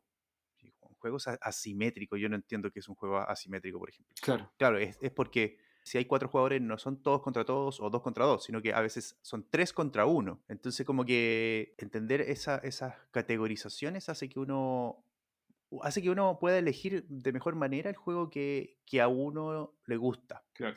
y que digamos baje un poco el riesgo de jugar un juego que bueno que no te gusta. Claro, a mí me pasa, por ejemplo, que los juegos, a mí me cuesta mucho ser como mala persona jugando. No me gusta como atacar tanto. Entonces, cuando es un juego que todos contra todos, ya lo puedo hacer. Pero cuando es un juego que, por ejemplo, hay un juego que se llama Battlestar Galactica, que uno de los jugadores está como infiltrado y es malo, y hace cosas como por debajo. Y a mí me tocó jugar ese juego, ser malo, y me costó demasiado. No te gusta. Y dije, nunca más juego juegos así. Después juego otro que se llama Not Alone, que pelean todos contra un monstruo y un jugador es el monstruo. Y dije, me tocó justo ser el monstruo y dije, nunca más jugar. Y lo he hecho como tres veces y caché que los juegos asimétricos no van conmigo, con mi personalidad. No. Ah, mira qué interesante. Espérate, pero ¿y te da no te gusta ser el, el único? Claro, como me pasa que cuando todos confabulan en contra tuyo y se ponen de acuerdo y tú no puedes saber lo que, lo que hacen o, lo que, o hacen cosas contra... Uno se siente como aislado y dentro de esas dos horas de juego uno está como solo en una pieza con más gente, pero no, no me gusta. Es como cuando ya están en el colegio y se reían de mí, me siento igual. Ah, mira, es interesante saberlo. No el hecho de que se rían de ti. Eso, bueno, igual fue interesante. Sí. Ahora, igual, igual, juegos que puedo jugar también, lo que hace que obviamente no voy a invertir en un juego que sé que no me hace tan, tan fácil mí. Quizás me gustan más los juegos como más party game porque son juegos más sencillos, rápidos y me gusta compartir con gente. Es bueno saber qué tipo de juego hay para saber que va Sí. con uno mismo. Estoy de acuerdo. Y lo otro que también hemos visto es que la página, por ejemplo, Game Board Geek, la BGG, que cada vez que hablamos de un juego de, de mesa vamos a la boardgamegeek.com y ahí cada juego aparece con su nota y qué sé yo, pero además aparece un numerito que es el peso, Que vendría siendo como la complejidad de las reglas. Yo sé, por ejemplo, que a mí los juegos que más me gustan son de complejidad alta, pero eso es un nicho, eh, somos pocos los que nos gusta la complejidad alta, en general eh, a uno le gustan las complejidades bajas para, para que a, todo el mundo le guste más, digamos. Es más probable que le guste un juego más a todo el mundo si es que la complejidad es baja. Por lo tanto, uno sabe también que hay cierta categorización o ciertas características del juego que tiene que considerar para poder compartirlo de mejor manera con tus amigos, con tu familia, con tus papás, con tus hermanos, con tus hijos, de hecho Claro. etcétera, etcétera. Así que conocer más de los tipos de juegos de mesa es algo que todo jugador deberíamos saber. No, y aparte que también cuando uno está partiendo en esto y uno dice, oh, me, me tinca este juego, lo voy a comprar, lo compra, al final es súper complejas reglas, como dices tú, y en dificultad 5 de 5, Claro. y después se puede motivar y no jugar más sabiendo, sin saber que hay más juegos más fáciles de otro tipo que son más asequibles que esa página que está partiendo. Si te gusta, bueno, puedes subir la, la dificultad. Exacto, de acuerdo. Bueno, esa es una de las cosas que vamos a hablar hoy día con Diego en este capítulo y que nos trae para contarnos un poco más de estas categorías de los juegos, de los juegos de mesa, para que conozcamos bien qué es lo que nos gusta, para que busquemos eso y invirtamos en un juego de mesa que podamos jugar eternamente horas y horas de diversión sin tener que dejarlo de lado porque la regla era muy compleja o porque la categoría de ese juego en realidad no te gustaba. Así que aprendamos un poco más sobre juegos de mesa con Diego. Vamos. Diego Aravena es un joven diseñador chileno que no solo le gusta jugar juegos de mesa, sino que también los crea. Uno de sus tantos éxitos, el D50 a las redes del Reich, es distribuido actualmente por Devir.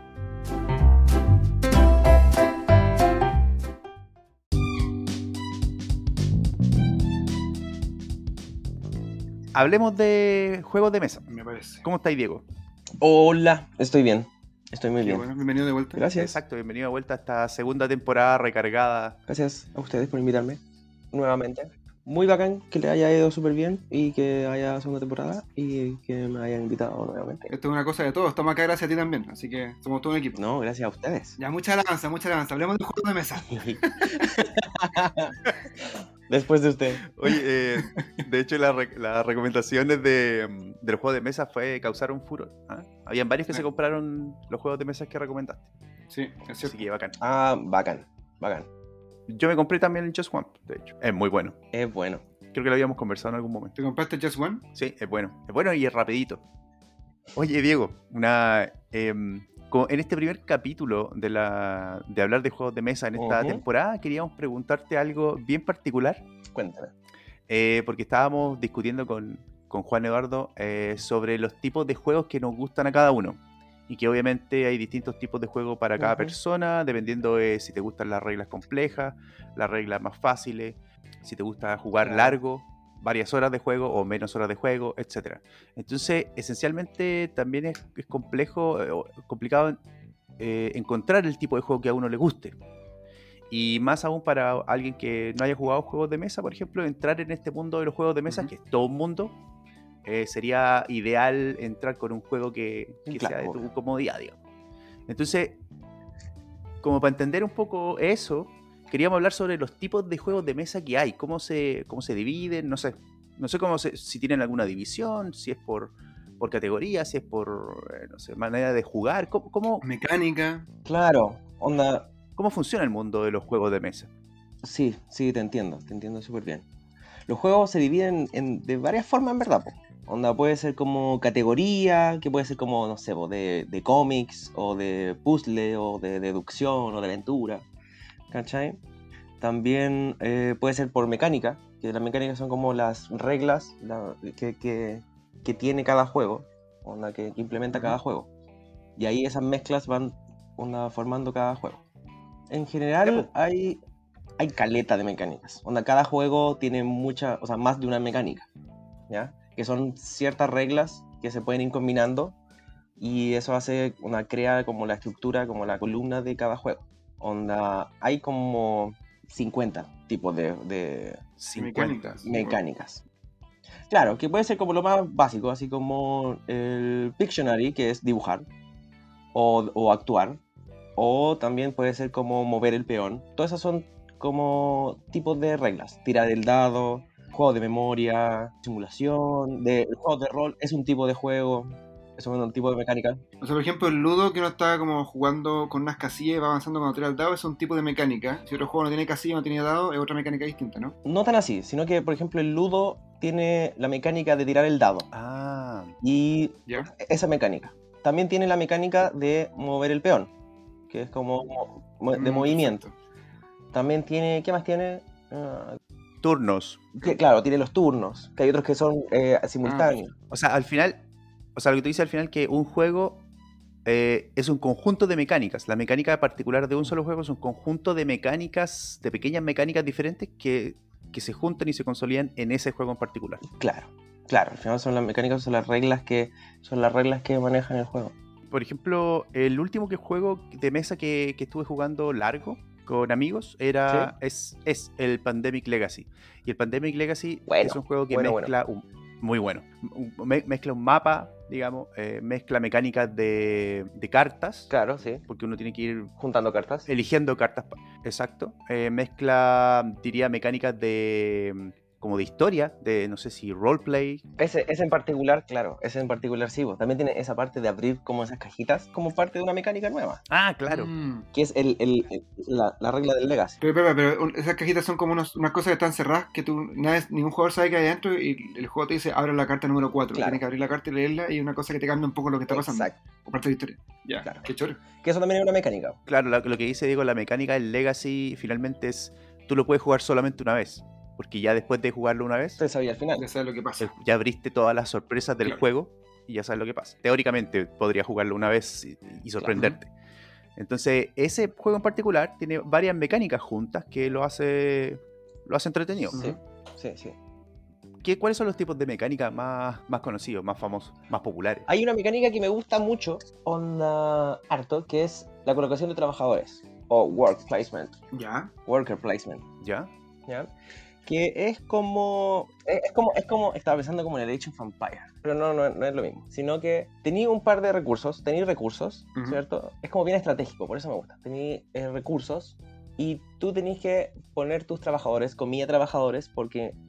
Donde se llama colocación de trabajadores, pero no necesariamente en un juego tienen que ser trabajadores. Ujú. Donde es como la idea de agarrar tu ficha y colocarla en el recurso y sacar recursos de ahí. Ah, Ya. O sea, administración Ya. de recursos en realidad. Pero no, no es lo mismo porque eh, tenéis los recursos limitados y, por ejemplo, yo puedo poner mi tra- un trabajador ahí, pero también el recurso tiene una capacidad de, no sé, dos trabajadores. ¿Cachai? Y esto funciona eh, por turnos. Entonces, yo puedo, hagámoslo simple, yo agarro mi, mi trabajador y lo pongo en el oro, porque quiero sacar oro. El siguiente jugador puede sacar su trabajador y ponerlo en el oro, porque, vale, eh, necesitamos oro. O sea, él también necesita oro. Pero el tercero ya no puede ah. porque ya, ya, ya supera la capacidad del oro, entonces va a tener que ir a Mm. buscar recursos en otro lado. Perfecto. O sea, no es, no es necesariamente administrar el recurso, sino que es apoderarte del recurso, tener acceso. Claro, porque gener- generalmente, onda, hay variaciones de la, de la mecánica, pero generalmente esto es como por rondas. Entonces, yo pongo mis trabajadores a trabajar, todos los, ju- los jugadores hacen lo mismo, y ya pasa una ronda y se reinicia. Entonces yo empiezo a agarrar mis mismos trabajadores a colocarlos en distintos eh, recursos. Perfecto. O sea, bien parecido a un juego de estrategia de computador en realidad. Sí, es que son las mecánicas, hay unas que se comparten harto. La verdad. Y es entretenido porque al final va ahí- va ahí como construyendo y la administración de recursos en verdad es, bueno, para mí es muy entretenido. Además que también está, por ejemplo, el que partís con dos trabajadores o con dos fichas o con lo que sea, que dependiendo de la temática del juego. Eh, empezáis con dos y claro, después necesitáis comprar más trabajadores, más fichas. Entonces tenéis que ponerlos en el recurso para comprarlo, en el Claro. almacén de trabajadores Claro. para el siguiente turno tener tres y ahí tener más posibilidades de Claro. conseguir más recursos. Ah, perfecto, sí. Es súper divertido. Onda, hay unos juegos reconocidos, como el Agrícola, que es como de esa onda, el Stone Age, Ah, el Stone Age yo lo tengo. pero tú tienes el Stone Age Junior. Exacto. Exacto. que me regalaron por ahí el Stone Age Junior para los niños. Muy bueno. Ah, pero el Stone Age ese que tiene como una cabañita y uno puede poner dos monitos y sale un tercero, o sea, como que van do- dos Sí. y es un trabajador nuevo, ¿o no? claro, Ya, sí, a- eso lo, lo conozco, sí. O sea, lo he visto, no, no lo he jugado. hay, hay distintas versiones. Pero eso, eso es como, como conocido, po. se usa harto el- el- la mecánica. Es muy divertida. ¿Esa mecánica es divertida pero es fácil de aprender o es más, como más compleja para alguien que está recién partiendo? Em, yo creo que es re simple. ¿eh? Al final, onda, la mecánica en sí es simple. Onda, agarrar tus trabajadores, ponerlos donde queráis, sacar, e- e- extraer algo, sea, sea información, sea recursos, sea lo que sea. Y después se va, se va reiniciando. Al final, la parte compleja es saber qué es lo que necesitáis. Claro, es como jugar ajedrez. Jugar es fácil, pero sea, jugar bien es difícil. Claro. Perfecto. Al final estáis traba- estáis- estáis haciendo lo mismo con los, con lo- con los otros eh, jugadores. Tienes que anticiparte a las jugadas de los otros jugadores, saber que si él también necesita oro, Claro. porque sabéis que está construyendo no sé qué, entonces le podéis quitarle el oro, aunque tú no lo necesites. O sea, estrategia Entonces, es muy importante. hay- Exacto. Onda, Mm. la mecánica en sí, que es la gracia también de la mecánica, que son reglas nomás. Pero cuando las ponís dentro de un juego, con jugadores, con distintos jugadores, ya se complejiza mucho más Claro. y ahí está la parte divertida. Mira, colocación de trabajadores. ¿Qué otra mecánica popular hay? Em, popular, O digamos de, juego, de, de juegos que hayan sido famosos, que de repente tengan alguna mecánica entretenida. Claro, a mí me gustaba el deck building o construcción de mazo, que onda, se ocupa en, en juegos de mesa, pero también se ocupaba en juegos de cartas. Po. Por ejemplo, Como el Magic. como el Magic, como el Pokémon, Ujú. onda, esas cosas yo jugaba, mitos y leyendas en Chile. que onda, tú vas construyendo tu mazo y con ese mazo vas eh, a vencer a tus tus, eh, contrincantes. ¿Cachai? Lo que pasa sí en un juego de mesa y no en un juego de, de CG, ¿cómo se llama esta? Collectible Card Game o Trading Card Game. Eso, exacto, muchas gracias. Yo también jugué Magic y Pokémon en mi época. Claro, que ahí tú, tú lo armáis fuera del juego. Onda, tiene esa, esa como. onda, esa- la gracia de eso también era como que tenía un juego fuera del juego. Comprabais las, las cartas, los, los sobres fuera del juego, lo armabais y después te juntabais con otra persona a jugarlo. Final tenía como esas dos, dos dimensiones del juego. Claro, o sea, construir el mazo ya era un juego de por sí, po, porque en tantas cartas tenés que elegir su estrategia, elegir qué carta te gustaba, qué no. Sí, po. Claro, Era la gracia. De po. verdad. Onda, ibais al negocio, comprabais los sobres, qué, sobre, qué carta me va a salir, después habláis con este, con tu compañero, te cambia esta carta. Eso es otro juego que Claro. no. Aparte de las reglas reales del juego. Claro, y compar- compartían la estrategia, el color del mazo, Sí, el estilo del mazo. Y otra cosa que, que pasaba era que como eran cartas coleccionables, tú podías, ir, de hecho, coleccionarlas. Entonces las que no Claro. ocupaban el mazo las podías guardar en, un, en una carpeta. Ahora, pero yo creo que el problema ese es que, no sé si será sistemático, pero yo lo veía que pasaba mucho en Magic, que eh, el que tenía más plata finalmente era el que conseguía las mejores cartas, porque había Claro. Personas que, no sé, pues yo me podía comprar un mazo y no me alcanzaba la plata para comprar más, pero si tú te compráis 10 mazos, eventualmente la probabilidad de tener un mejor mazo que el mío era mucho mayor. Es, ve- es verdad. Cosa que Claro. no pasa cuando esa misma mecánica está implementada en un juego de mesa. Porque bueno, se basa en los juegos de, de cartas, pero lo si lo metí en un juego de Ah. mesa, como, como está implementado en, la mayoría de los juegos de mesa, por ejemplo, el Dominion. El Dominion es un juego súper clásico que, que usa el, el deck building. lo he escuchado harto. Sí, es bien popular. Sí, po. sí, sí, también es súper recomendable. Sí. Cómprenlo por ahí, está re bueno. Sí, yo no lo tengo, pero lo juego. Y la mecánica de construir tu mazo lo así dentro del juego. Onda de cuando ya comenzando el juego, no antes del juego. Entonces, por ejemplo, A ver, eso está interesante, ¿eh? A ver. eh, por ejemplo, tú tení, uno va comprando las cartas. Bueno, es lo mismo. Básicamente es lo mismo. Tú partís, por ejemplo, no me acuerdo bien la regla del Dominion, Dominion, pero partís, por ejemplo, con cinco cartas, ¿ya? Que son siempre las mismas cartas. Todos parten con las mismas cinco cartas, Ya. ¿ya? Y en la mesa está, hay muchos montones donde hay cartas boca arriba, ¿ya? Entonces tú sabes qué cartas son. Y la idea es construir tu mazo con- pagando y comprando las cartas que están en, en la mesa. Ah, y todos todos pueden tomar la En- misma carta que tú. Da lo mismo. Y cada uno construye Claro. su estrategia. Ah, qué interesante. Claro, entonces tú tenés, no sé, vos cinco monedas, gastáis dos para comprar una cartita, Ya. ¿ya? Una... Tú, tenías un mazo, no me acuerdo muy bien, pero tenías un mazo de Mm. seis, de 10 cartas. Entonces tú sacáis cinco en la primera, tú puedes comprar alguna carta. Y esas, las cartas que compré se van al cementerio. Ya. Se termina tu turno y tus cartas de la mano se van al cementerio también, Ya. ¿ya? Después le toca al otro, después te toca a ti de nuevo. Y agarráis las cinco cartas de nuevo, las cinco cartas que quedan del mazo, Ujú. porque eran 10, Ujú. ¿cierto? Puedes comprar otra cosa. Ya. Y después se va al cementerio. Y después barajas eh, todas las cartas del cementerio y se vuelve Ah. un, un mazo nuevo. O sea, que compraste se mezcla con las que tenías de antes y cuando sacáis 5 al principio del turno se van mezclando con las que estáis adquiriendo. Perfecto. Así es. Construyendo el mazo. Es básicamente lo mismo que ir al negocio de la esquina y comprarte tu sobre. Bueno, no tu sobre, porque aquí estáis comprando Sabes lo que hay. cartas que tú Claro. sabes. Claro, pero después lo vais directa. armando y cada vez se va, va eh, aumentando la cantidad de cartas que al final tú compráis la carta que sabes, la dejas en el cementerio, después se baraja con todo y no sabes qué carta te va a salir, pero sabéis qué, qué cartas tenía el mazo. Claro. Entonces, al final tiene un poquito de estrategia para saber qué carta tenéis que comprar, para saber qué estrategia onda usar. Y después tenía un poquito de, de al azar también, Claro. porque no sabéis qué cartas te van a salir al momento de sacar. Mira, qué chévere. Buena la vuelta que le dieron al juego de cartas clásico. Interesante. Sí, pues.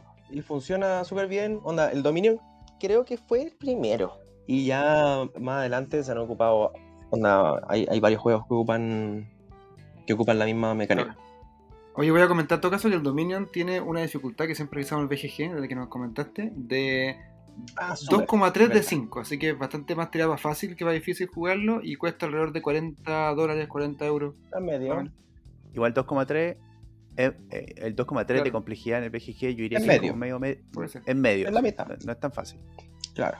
Considerando que los difíciles realmente de 4 4 ya yo creo que es complejo. El- yo no he visto ninguno que llegue a 5, digo. Oye, pero entonces tenemos mecánicas que tienen que ver con, con colocación de trabajadores, con manejo de recursos, por ejemplo. Así es. Que, digamos, administrar y, y proteger o, o retener recursos. Ajá. Eh, mecánicas que tienen que ver con cartas, cómo armar cartas. Como- Mecánicas que tienen que ver, bueno, como dijiste tú, habían cientos de mecánicas, pero hay mecánicas también con dados. Sí. Digo, se me viene a la mente, hay tipos diferentes de dados. Dejando fuera, de hecho, los juegos de rol en sí, hay diferentes tipos de dados, de diferentes caras, con diferentes efectos. Sí, po. Sí, po. Onda, hay todo, todo, todo lo que se te ocurra, en verdad. Eh, onda. Ahora, Desde lo más básico que es eh, dibujar lo que quieres que otra persona adivine. Onda, eso ya son Ah, claro. dos, dos mecánicas. Onda, el hecho de adivinar y el hecho de dibujar. Hay juegos que solamente ocupan la parte de dibujar. pictograma. Claro. Claro. Pero eso lo puedes dividir porque hay juegos que ocupan la parte de dibujar y hay, hay juegos que ocupan la parte de eh, adivinar. Oye, digo una pregunta. Cuando partimos hablando, cuando partimos hablando dijeron que eh, los turnos es una mecánica. ¿Hay juegos sin turnos entonces? ¿Hay juegos sin turnos? Sí, hay juegos sin turnos. Hay un juego que es todo al, al mismo tiempo. Oh, y, y también es de dados. Ay, Oh, Ah, Espérate, es que creo que ganó el juego del año. Spiel des Jahres. Sí, sí. Lo voy a hacer como bien facilito, o sea, simple, no me acuerdo muy bien. Era que tenía ahí un, un maze dice, maze, maze dice, algo así se llama. Maze Dice, ¿ya? Tenía un laberinto, estilo onda juego de rol, unas murallitas y todo. Como un Y tenía calabozo. ahí personajes, como un calabozo, exacto. Y tenía eh, un mago, tenía un soldado, un, un guerrero, tenía un arquero. onda, creo que son como cuatro, ¿ya? Pero la gracia es, no sé si era salir del, del laberinto o encontrar algún tesoro, pero todo funciona al mismo tiempo y con un reloj. Ya. La gracia es que... eh, Magic Maze. Magic Maze, Magic Maze. buena. A buscar. ¿Ya? ¿Ok? Sí, se ve como un, como un laberinto, un tiempo y unas fichas donde... Es como cooperativo, dice. Acá lo que encuentro. claro. Porque, onda, si lo buscan por ahí, Magic Maze, imágenes, eh, hay cartas. Y que puede ocupar, por ejemplo, tu mago solamente tiene alguna habilidad, pero también solamente se puede mover, mover a la derecha. Ya, perfecto. Oye, y otro, otro personaje se puede mover eh, hacia adelante, por ejemplo. Y la idea es como ir colaborando entre todos al mismo tiempo, o a tiempo real, porque tenía un reloj de no me acuerdo cuántos segundos o minutos, para lograr cierta, cierta, cierto objetivo. Perfecto. Mm, O sea, tienen que colaborar. Ahí uno mueve a, a este otro, otro mueve al otro, porque uno se puede mover solamente a la derecha, otro, otro solamente a la izquierda.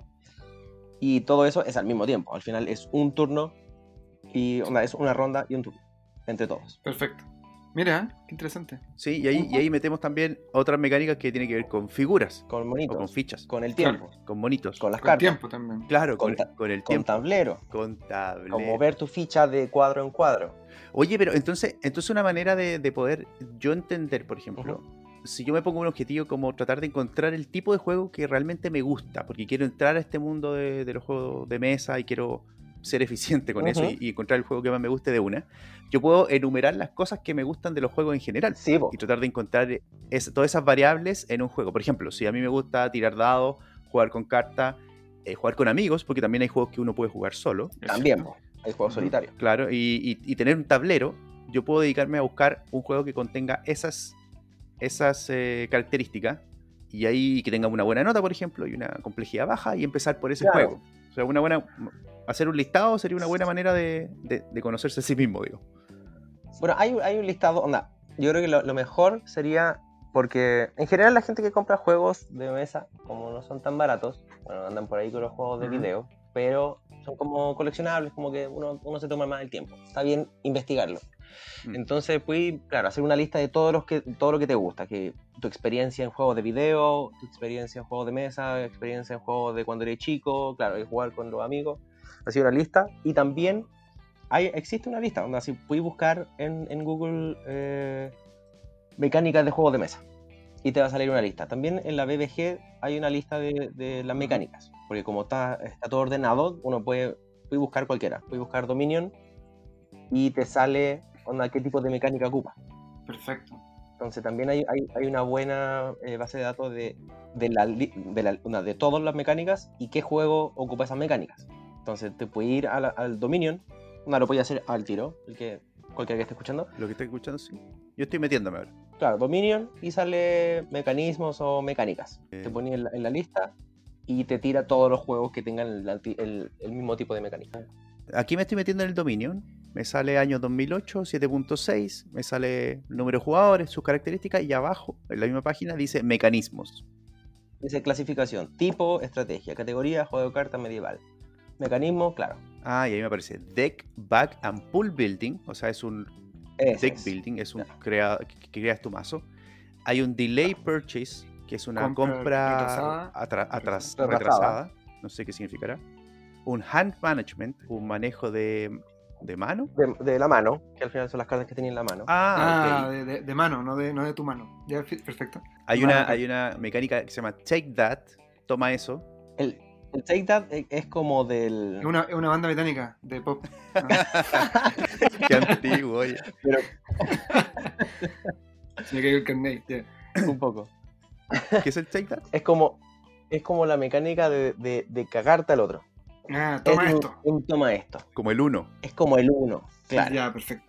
El 1 es terrible. A mí me carga ese juego porque me Uh. pone muy nervioso.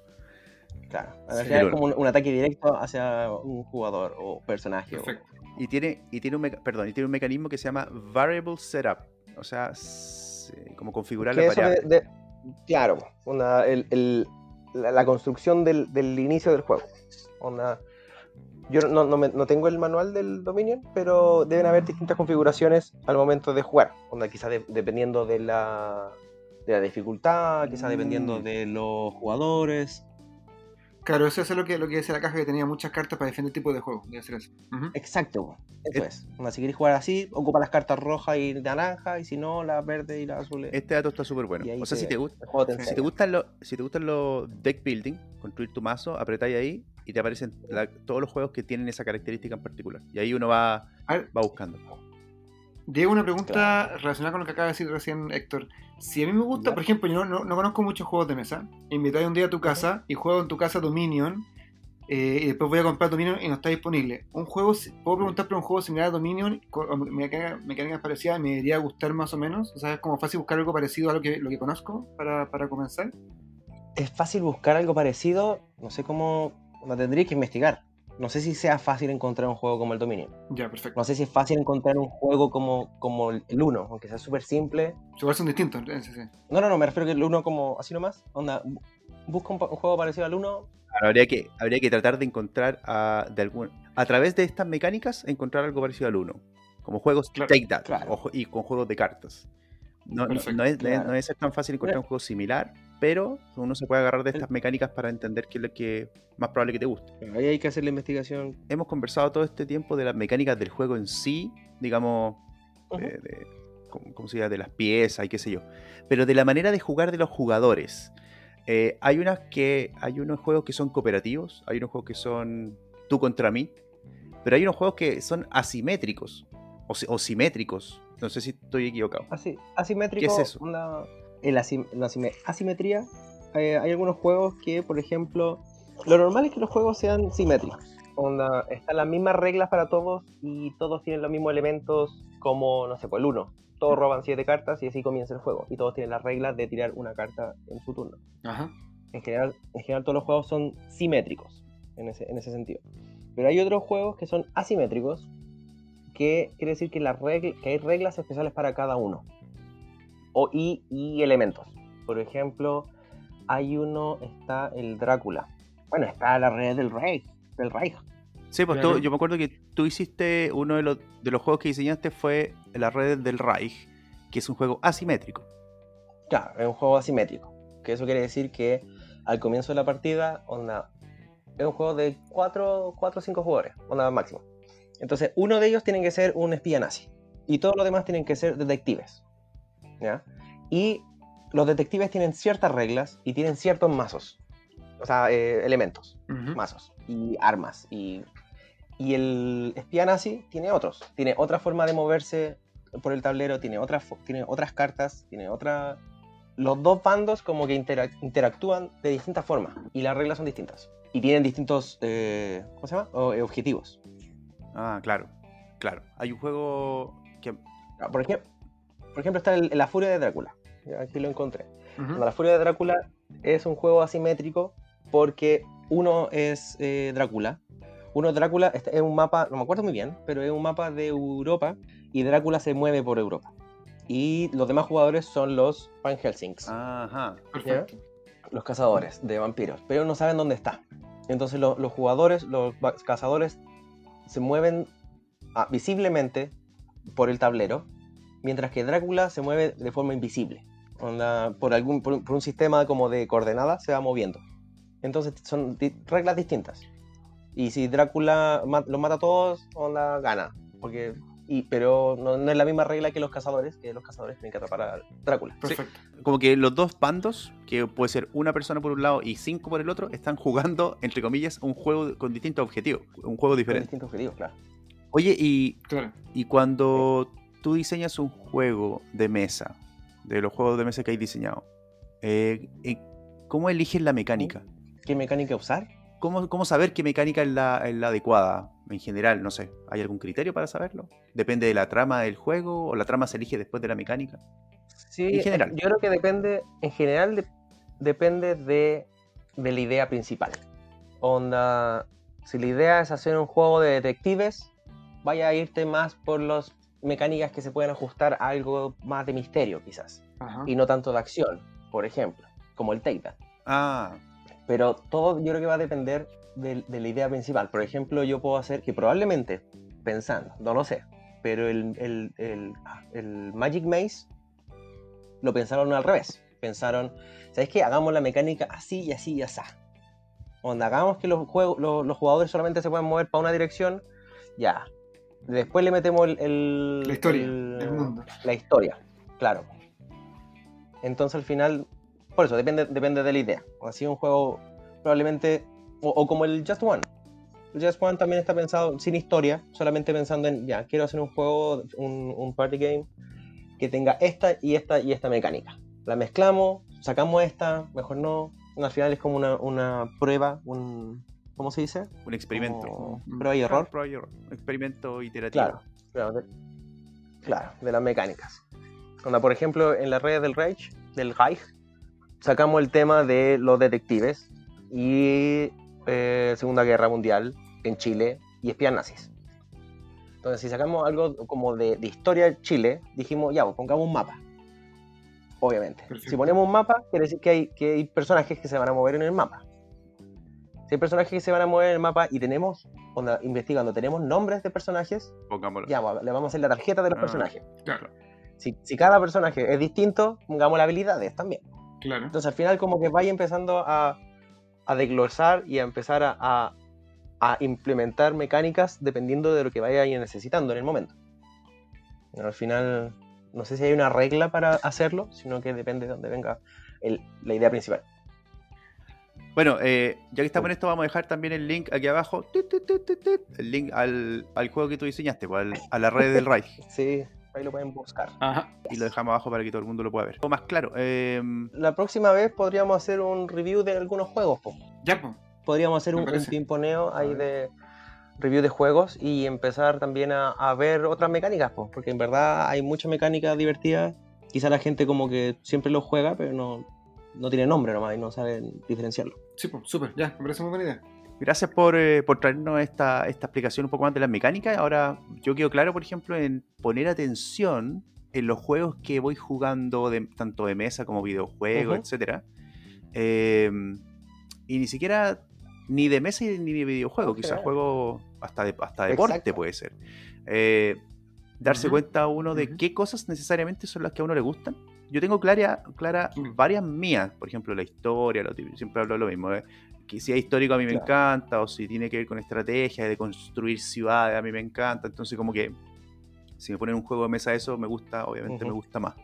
Entonces, pero uno tiene que estar ahí un poco más atento a esas variables para, para poder elegir bien el juego que juego de mesa que se compra. A mí me gusta ganar, así que voy a buscar un juego que siempre gane yo. Así como un juego fácil. Claro. Un juego fácil, eso. Claro. Hay que jugar al uno solo. Solo. Muy bien. Take that. Yo creo que es, un buen, es un buen ejercicio, onda, aprovechando, identificar esas cosas. po. Identificar, onda, ah, esta es una regla. Y esta es una regla separada a esta otra regla. Y juntas hacen esto. ¿cachai? Claro. Provocan esto. Quizá en el deporte se sabe más porque uno, uno habla de las reglas. Onda, ah, no se puede hacer esto, no se puede hacer esto. Es Claro. más conocido. Claro. Pero en los juegos, o juegos de video incluso, que, que quizás son más masivos, es un buen, es un buen ejercicio identificar qué reglas son cuáles. Onda, dónde termina una regla y dónde empieza otra. Sí. Y así saber qué, qué le gusta a cada uno. Es cierto, sí. Está bueno. Está bueno. Ya pues Diego, muchas gracias. Nos vemos, nos vemos en un próximo Bueno. capítulo de Juegos de Mesa. Nos vemos a la próxima, entonces. Abrazo, Diego, gracias. Un Cuídate. abrazo. Chao, chao. Chao. Chao, Chao.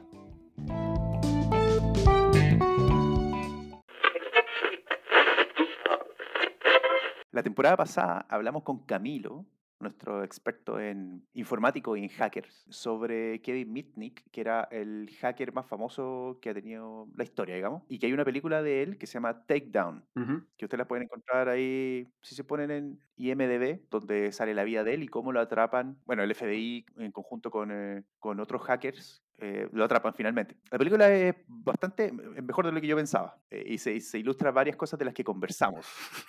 Es harto decir eso. Sí, eh, se ilustra hartas cosas de las que conversamos y para ser un poco más jaero en esto, siempre hablamos de, de que el eslabón más débil es la persona. En la película se muestra eso.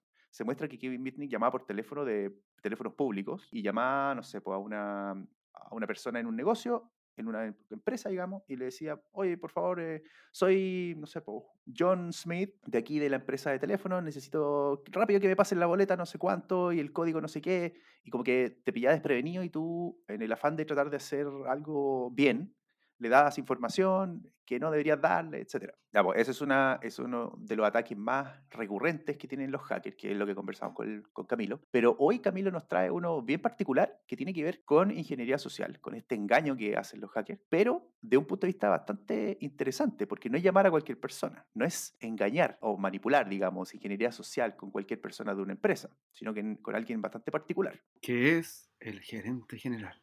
Chan, chan, chan. Exacto. Entonces vamos a ver cómo es esto de atacar con ingeniería social al CEO. ¿Cómo se ha hecho? ¿Qué, qué es lo que pasa? ¿Dónde se meten los hackers en este, en este mundo para poder obtener cosas eh, de forma indebida, digamos? Claro. De hecho, para todos nuestros amigos hackers que están aprendiendo, la clase 1 de cómo atacar a Microsoft parte hoy día. Si tienen el teléfono o el contacto de Bill Gates, escuchen este podcast y se pueden empezar su ataque al CEO. Bueno, digamos que, bueno, aclaremos en todo caso que son delincuentes eh, informáticos. sí, es verdad. Cierta distinción en la temporada pasada también de que hacker es una cosa, delincuente informático es otra. Entonces, acá vamos a ver delincuentes informáticos. Es cierto. Eso es muy importante. Eso, vamos. Camilo Enríquez es un experto en seguridad informática que ha convertido su profesión en su pasión. Le hubiera gustado reemplazar a Keanu Reeves en la saga de Matrix.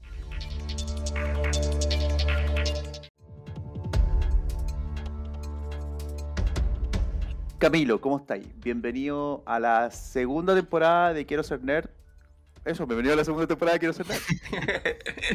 Hola, eh, chicos. Oye, gra- gracias eh, por estar en esta segunda temporada. Eh, yo súper contento de, que, bueno, de cómo resultó toda la primera temporada y, entusiasmado de, seguir participando en esta y en todas las siguientes temporadas que, que vendrán.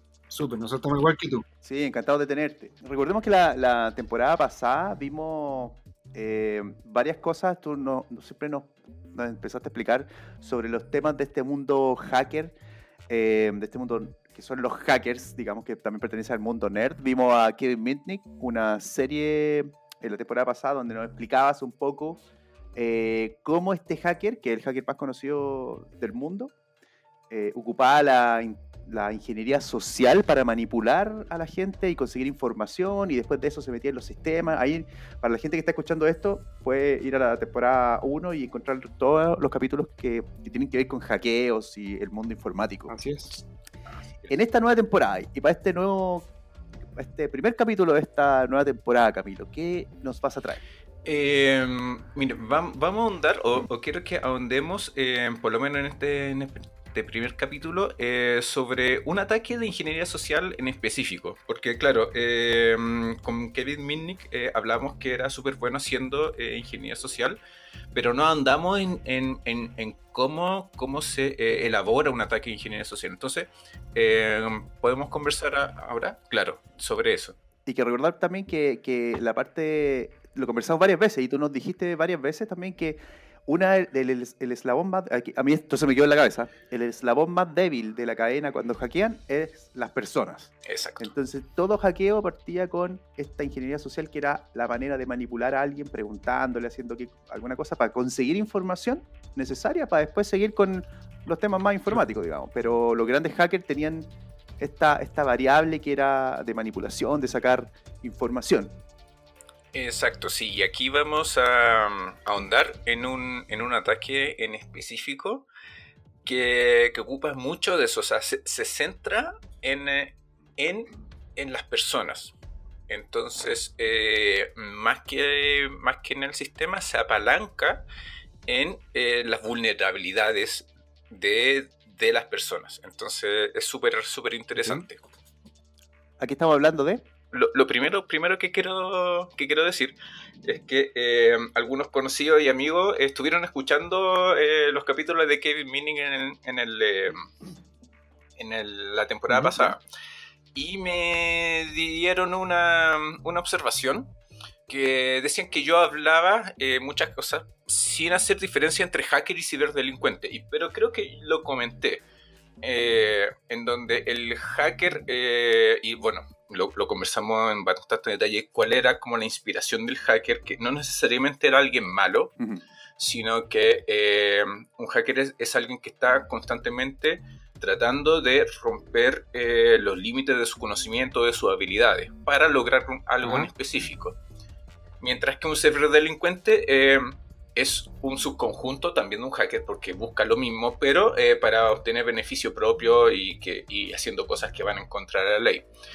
Eh, y hay todo un movimiento que, que quiere dejar eso súper en claro. eh, un movimiento al cual yo no pertenezco. Entonces yo hablo como de hacker, eh, de cómo.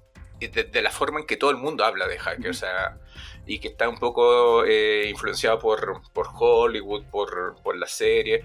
Que cuando alguien dice, oh, él es un hacker, eh, intrínsecamente piensa que es alguien malo. Entonces. Sí, eso, eso, eh, eso lo vimos en un capítulo que tú nos dijiste que ibas a decir hacker indistintamente para nombrar a todo el que, el que digamos, eh, hackea estos, procesos. Exacto, exacto. claro. Valga la redundancia. Sí. Pero, pero dejemos claro también entonces que, que hay un movimiento que separa estas dos cosas y que es importante en algún punto separarlas, porque los hackers no son necesariamente delincuentes.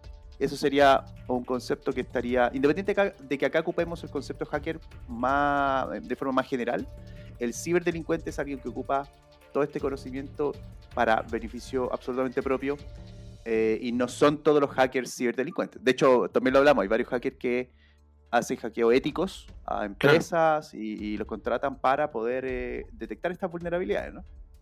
Eh, es exacto. Entonces, para que quede como disclaimer y después no recibir una ciberfuna. no, me parece bien, me parece bien. Sí, igual también eh, hay que considerar que el espíritu de, esto, de estas secciones y de este podcast es llevar a, todo el mundo a, un idioma común, o sea, que, todo el mundo entienda un poco más de, qué es este mundo hacker. Y hacemos estas distinciones, pero no necesariamente vamos a ser tan estrictos con la semántica en particular. Exacto. Sí, sí, exacto. Además que la palabra ciberdelincuente es mucho más larga y difícil que hacker, entonces. y menos cool. Y claro, y menos cool. ya, entonces, mira, entrando en entrando en, em, materia. Vamos a hablar de eh, el ataque al CEO. CEO eh, o gerente general de una empresa o la persona que eh, él manda más de, de una organización. Em, y este tipo de ataque, bueno, hay, hay varias variantes de, este ataque. La más común y de la cual no vamos a hablar ahora es eh, de la que alguien se hace pasar por el gerente de, una empresa o el CEO de una empresa y le manda correo electrónico a, a, no sé, a recursos humanos o a alguien de tecnología o a alguien de cualquier área y eh, le dice, hoy necesito urgentemente que me envíes este documento o que hagas una transferencia a tal cuenta. Mm. Eh, entonces esa persona dice, oye, el CEO me está mandando hacer esto, lo hago, y, en realidad era, era, era, un engaño. ¿ya? Esa es la variante más típica. Okay. Pero no, no vamos a hablar de, de esto, de, de, esta variante, sino que de una un poquito más, más entretenida. Y eh, me gustaría que empezáramos antes de, hablar en sí, en sí, cómo, cómo se, elabora, me gustaría que eh, empecemos a pensar un poquito cómo, cómo piensa un hacker, ¿ya? O ciberdelincuente. Cuando quiere penetrar una empresa, cuando quiere acceder a los datos de, de una empresa. ¿Cuáles son los retos que tiene que enfrentar? Entonces, algunas de las barreras que tiene que sortear, primero, es el hardware dedicado a la seguridad. Un firewall. Una empresa, eh, y pensando en una empresa relativamente grande, claro, tiene muchos firewall eh, protegiendo un montón de sistemas. Eh, si la empresa es buena, tiene todos estos firewalls actualizados con los últimos parches. También está la barrera física de que muchos de estos datos están alojados en data centers que están detrás de más firewall todavía, detrás de una seguridad física súper súper importante. Eh, luego de eso, si sorteas alguna de esos, eh, o los firewall, los, routers, eh, o físicamente, está el servidor. El servidor también tiene barreras en sí misma, y si el servidor también está bien protegido, tiene los últimos parches de seguridad, tiene, tiene métodos de acceso que no son fáciles de, de saltar. Y si es que a nivel de servidor eh, lograste saltar, tienes que después romper la barrera del software, la aplicación en sí. Tratar de ver cómo funciona y ver cómo sacar información de ahí. Entonces son, son ah, muchas, tengo, una, muchas tengo una pregunta. A ver si te puedo, te puedo, interrumpir justo ahí. Porque eh, estos cuatro, digamos, cuatro niveles, de seguridad, digámosle niveles de seguridad, no sé si está bien ocupado el término, pero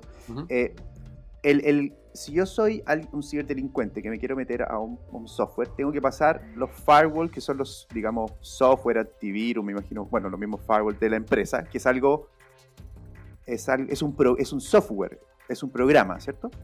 Después tengo eh, que pasar el servidor, que también tiene su seguridad, que es un programa. Después paso a, la aplicación en sí, que es un programa. Pero ¿qué tiene que ver acá? esto no lo entiendo. No sé qué tiene que ver el servidor físico en este caso en algún punto el hacker tiene que acceder al, al, al, computador físico para hacer algo? O, porque yo siempre me lo imagino como que hay alguien en su casa que está metido por internet y accedo digitalmente, si es que lo puedo llamar así, a todo, pero no tengo que ir físicamente allá, ¿no? Es que eh, no necesariamente, pero también es una opción. Ah, ok. No, no, no, no. Todas estas capas no son eh, capas que necesariamente tienen que estar. Eh, hay un sistema, bueno, en, ciberseguridad eh, se, acuña el término de eh, seguridad en capas, ¿ya? En donde si tienes una barrera, después viene otra barrera, después otra barrera, otra barrera, y mientras más capas hayan, mejor, ¿ya? Entonces, no necesariamente son estas que yo dije, pueden haber más, pueden haber menos, eh, y no necesariamente son en el orden tampoco. Eh, una de las formas de acceder a la información puede ser físicamente. Eh, y podríamos quizás más adelante hablar de, cómo, de cómo los hackers, también con ingeniería social, eh, tratan de acceder físicamente a, servidores. pero bueno, para eso tienen que entrar al data center, etc. Claro, hay películas que muestran hay películas que muestran eso, así como que, el hacker va y con un computador se mete al data center y yo nunca he entendido por qué tienen que ir ahí. Sí, claro, sí, eh, eh, eh, es una opción, es una opción súper válida, pero claro, si, si no, no tienen la posibilidad, porque puede ser que el data center esté en otro país, en otro continente, tengas que acceder lógicamente. Y para eso, bueno, tienes que saltarte la barrera de red, de firewall, tienes que entrar al servidor de manera virtual, después eh, tratar de ver cómo funciona el software, sacar la, información del software, de la base de datos o qué sé yo, depende de cómo esté construido el, sistema. Entonces, independiente si entra de forma física o de forma lógica, virtual, hay un montón, siempre, hay un montón de barreras. Y si es que esa empresa está bien protegida y tiene una buena área de, de ciberseguridad, va a mantener todas esas barreras eh, actualizadas y va a ser súper difícil tratar de, acceder a eso. Entonces, eh, como tú comentaste al principio del programa y que claro, lo habíamos conversado en capítulos anteriores, eh, ya que todo esto es tan difícil de sortear, que bueno, puede ser un reto súper interesante, pero es tan difícil, hay que tratar de siempre de irse por el eslabón más débil. Y el eslabón más débil, como ya hemos conversado, son las personas. ¿ya? mucho más que, que el software o el, hardware. Por lo tanto, los hackers o ciberdelincuentes intentan acceder a través de, em, distintas, distintas personas eh, con distintos perfiles dentro de la organización. Entonces, ¿Qué pasa si alguien logra engañar a alguien, eh, o sea, un hacker intenta eh, o logra engañar a alguien de recursos humanos? Bueno, va a poder meterse al computador de recursos humanos y ver mm. información que tenga relación con recursos humanos.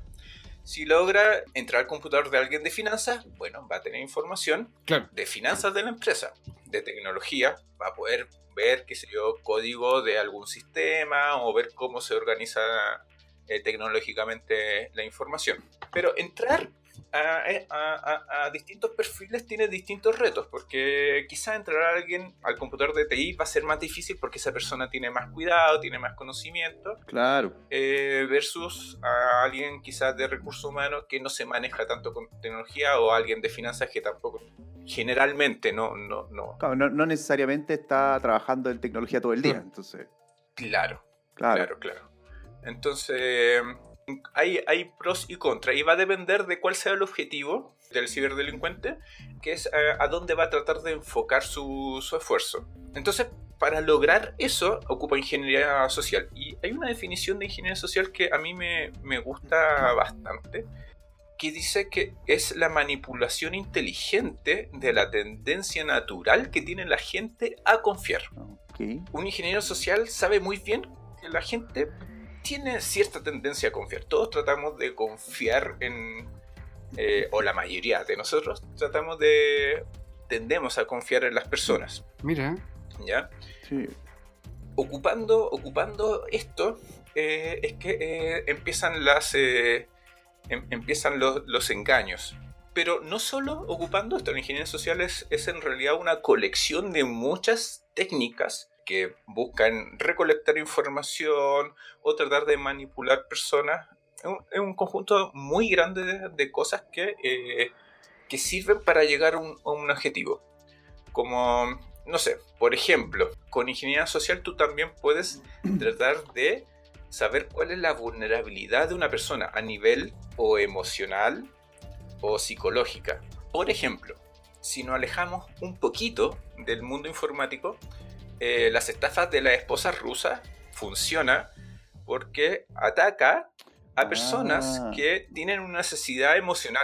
Sí, aclaremos un poco qué, es, qué es esa estafa de la esposa rusa. Son, son un poquito estos sitios eh, en internet que se pusieron de moda y que, bueno, todavía hay, varios en donde se promocionan chicas rusas, todas muy bonitas, caucásicas, eh, que, que, son de mucha atención para sobre todo para el mundo latino, no sé cómo serán en otros continentes, que están fuera como del, del alcance normal de cualquier persona. digamos, son modelos. Son model es, una, es, una, página web de modelos donde, donde finalmente dicen, yo, si tú me mandas, es algo así como que me mandas plata y yo viajo a tu país a casarme contigo. Algo así, ¿no? Exacto. Me han contado. Me han contado que algo así. Pero, pero, me están diciendo que mi esposa Natasha no existe y nunca va a llegar. La estoy esperando hace un año. ¿Ya, ya mandaste la plata? ya mandé la plata, ya le compré el pasaje y todo. No, y o, ojo, ojo que eh, de repente llega, Natasha llega eh, y Natasha está un tiempo contigo, pero después se va. Porque, bueno, cumplió su trato, eh, pero después se aburrió bueno. de ti y tiene es una persona libre, o sea, no, no, no, no son, claro. no se están tratando esclavos. La relación no resultó. Claro. Pero, pero esto, esto se basa eh, y, y, es porque eh, hay personas con necesidades afectivas. Entonces busca, busca esto. Lo, lo, mismo un poco con las estafas piramidales. De repente hay gente que es ilusa y que tiene eh, problemas económicos y que le dicen que hay una manera súper fácil de hacer rápida dinero rápido. Entonces se meten en estafas piramidales y entonces son cosas como que buscan la necesidad, quizá muchas veces como de, de o económica o emocional o, o, o, alguna carencia que tenga una persona o un grupo de personas y se aprovecha de eso. Pero, escucha, a ver si, si pensamos un CEO, un gerente, ¿qué necesidad tiene? Eso te iba a preguntar, ¿qué, neces ¿qué tanta necesidad puede tener? Al controlar la empresa, me imagino, o la necesidad de reportar a, a un directorio. Claro, pero esas son, son, esas son como necesidades un poquito laborales, ¿no es cierto? Ah, quizá, Claro. quizá algo un poco más social, como mostrar algo. Claro, Demostrar eh, éxitos, demostrar eh, que yo puedo ser el mejor CEO porque mi empresa es la más exitosa, una claro. cosa así. Mira, eh, vamos a hablar también como en términos súper generales, ¿no? Con esto no, no, no, no, no buscamos encasillar y decir todos los CEOs son, son así, pero No, claro, y tampoco, tampoco somos psicólogos, ni, Claro, ni sociólogos, ni, ni expertos. No, no. no, nada, nada, pero O sea, si hay, si hay hacker bueno, tiene que haber un CEO bueno también en alguna parte.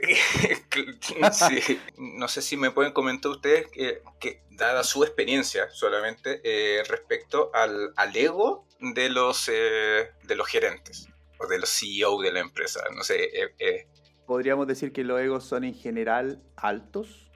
Para, bueno, para ser, por ejemplo, CEO de una empresa, yo, yo creo que para ser CEO, como lo que hablamos en algún momento de Elon Musk también con, con el Sebastián, para ser CEO de una empresa así, el ego tiene que ser un tema. Sí. O sea, tiene que, tiene que ser un tema porque no cualquier persona eh, puede manejar tantas cosas, etc. Entonces yo creo que el, el ego, como decís tú, es algo importante. me imagino.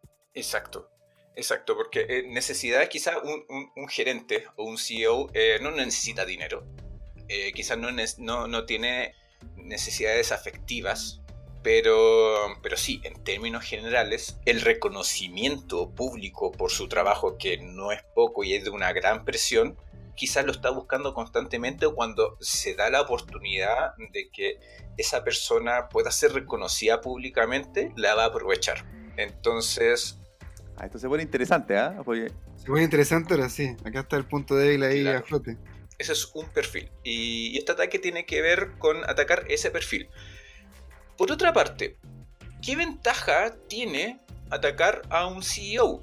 Porque habíamos dicho que si atacamos a alguien de recursos humanos, vamos a tener información de recursos humanos, a alguien de finanzas, vamos a tener información de finanzas, pero si logramos acceder al computador de un CEO, vamos a tener acceso a información prácticamente de toda la empresa. estratégica. Claro, es verdad. Entonces es, eh, es mucho más valioso.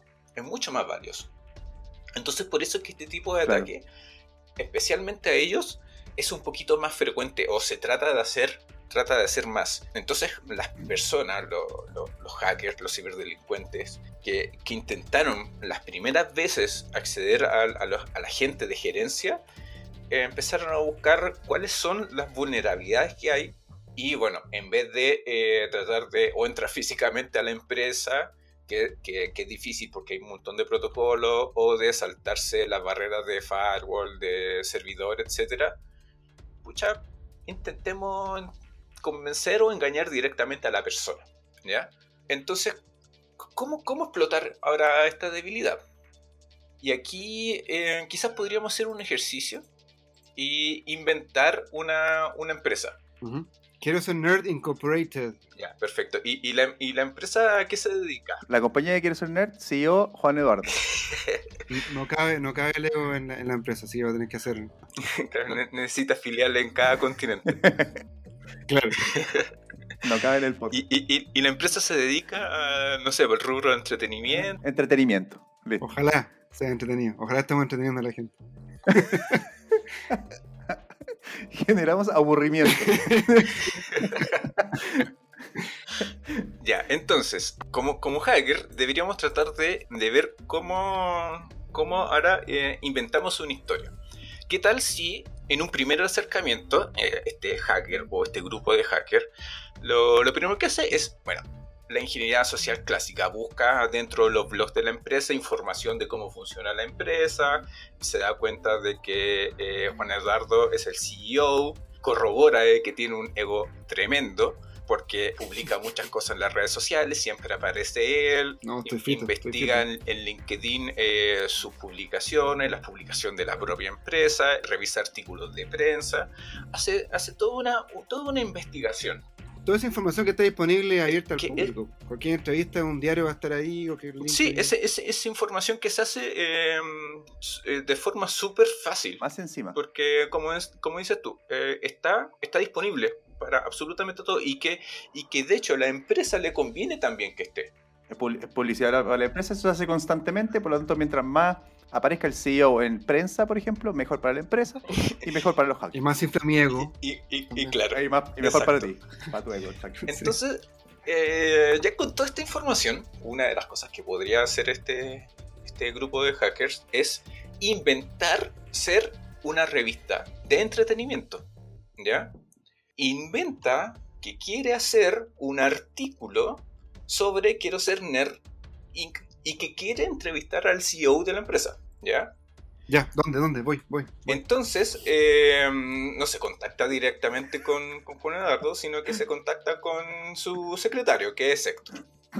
Entonces, eh, se contacta con Héctor y le Ajá. dice, oye, es que mm, somos tal revista que no existe, pero, pero este grupo hacker es bueno. Entonces, crea una página web con la revista, con algunas publicaciones de mentira. eh, entonces, eh, eh, es, sumamente fácil de hacer. O sea, tú compras, Claro. tú compras un, em, un sitio en internet, compras un dominio, eh, pones publicaciones que puedes haber copiado y pegado de otra parte. Si es que no se corrobora de que efectivamente esa revista, no sé, pues se inventó hace seis meses o hace dos meses, uno se mete a la, a la página, es como que, ah, sí, tiene muchas publicaciones, no la conocía, pero ¿qué me importa? Es publicidad, ¿no es cierto? Claro.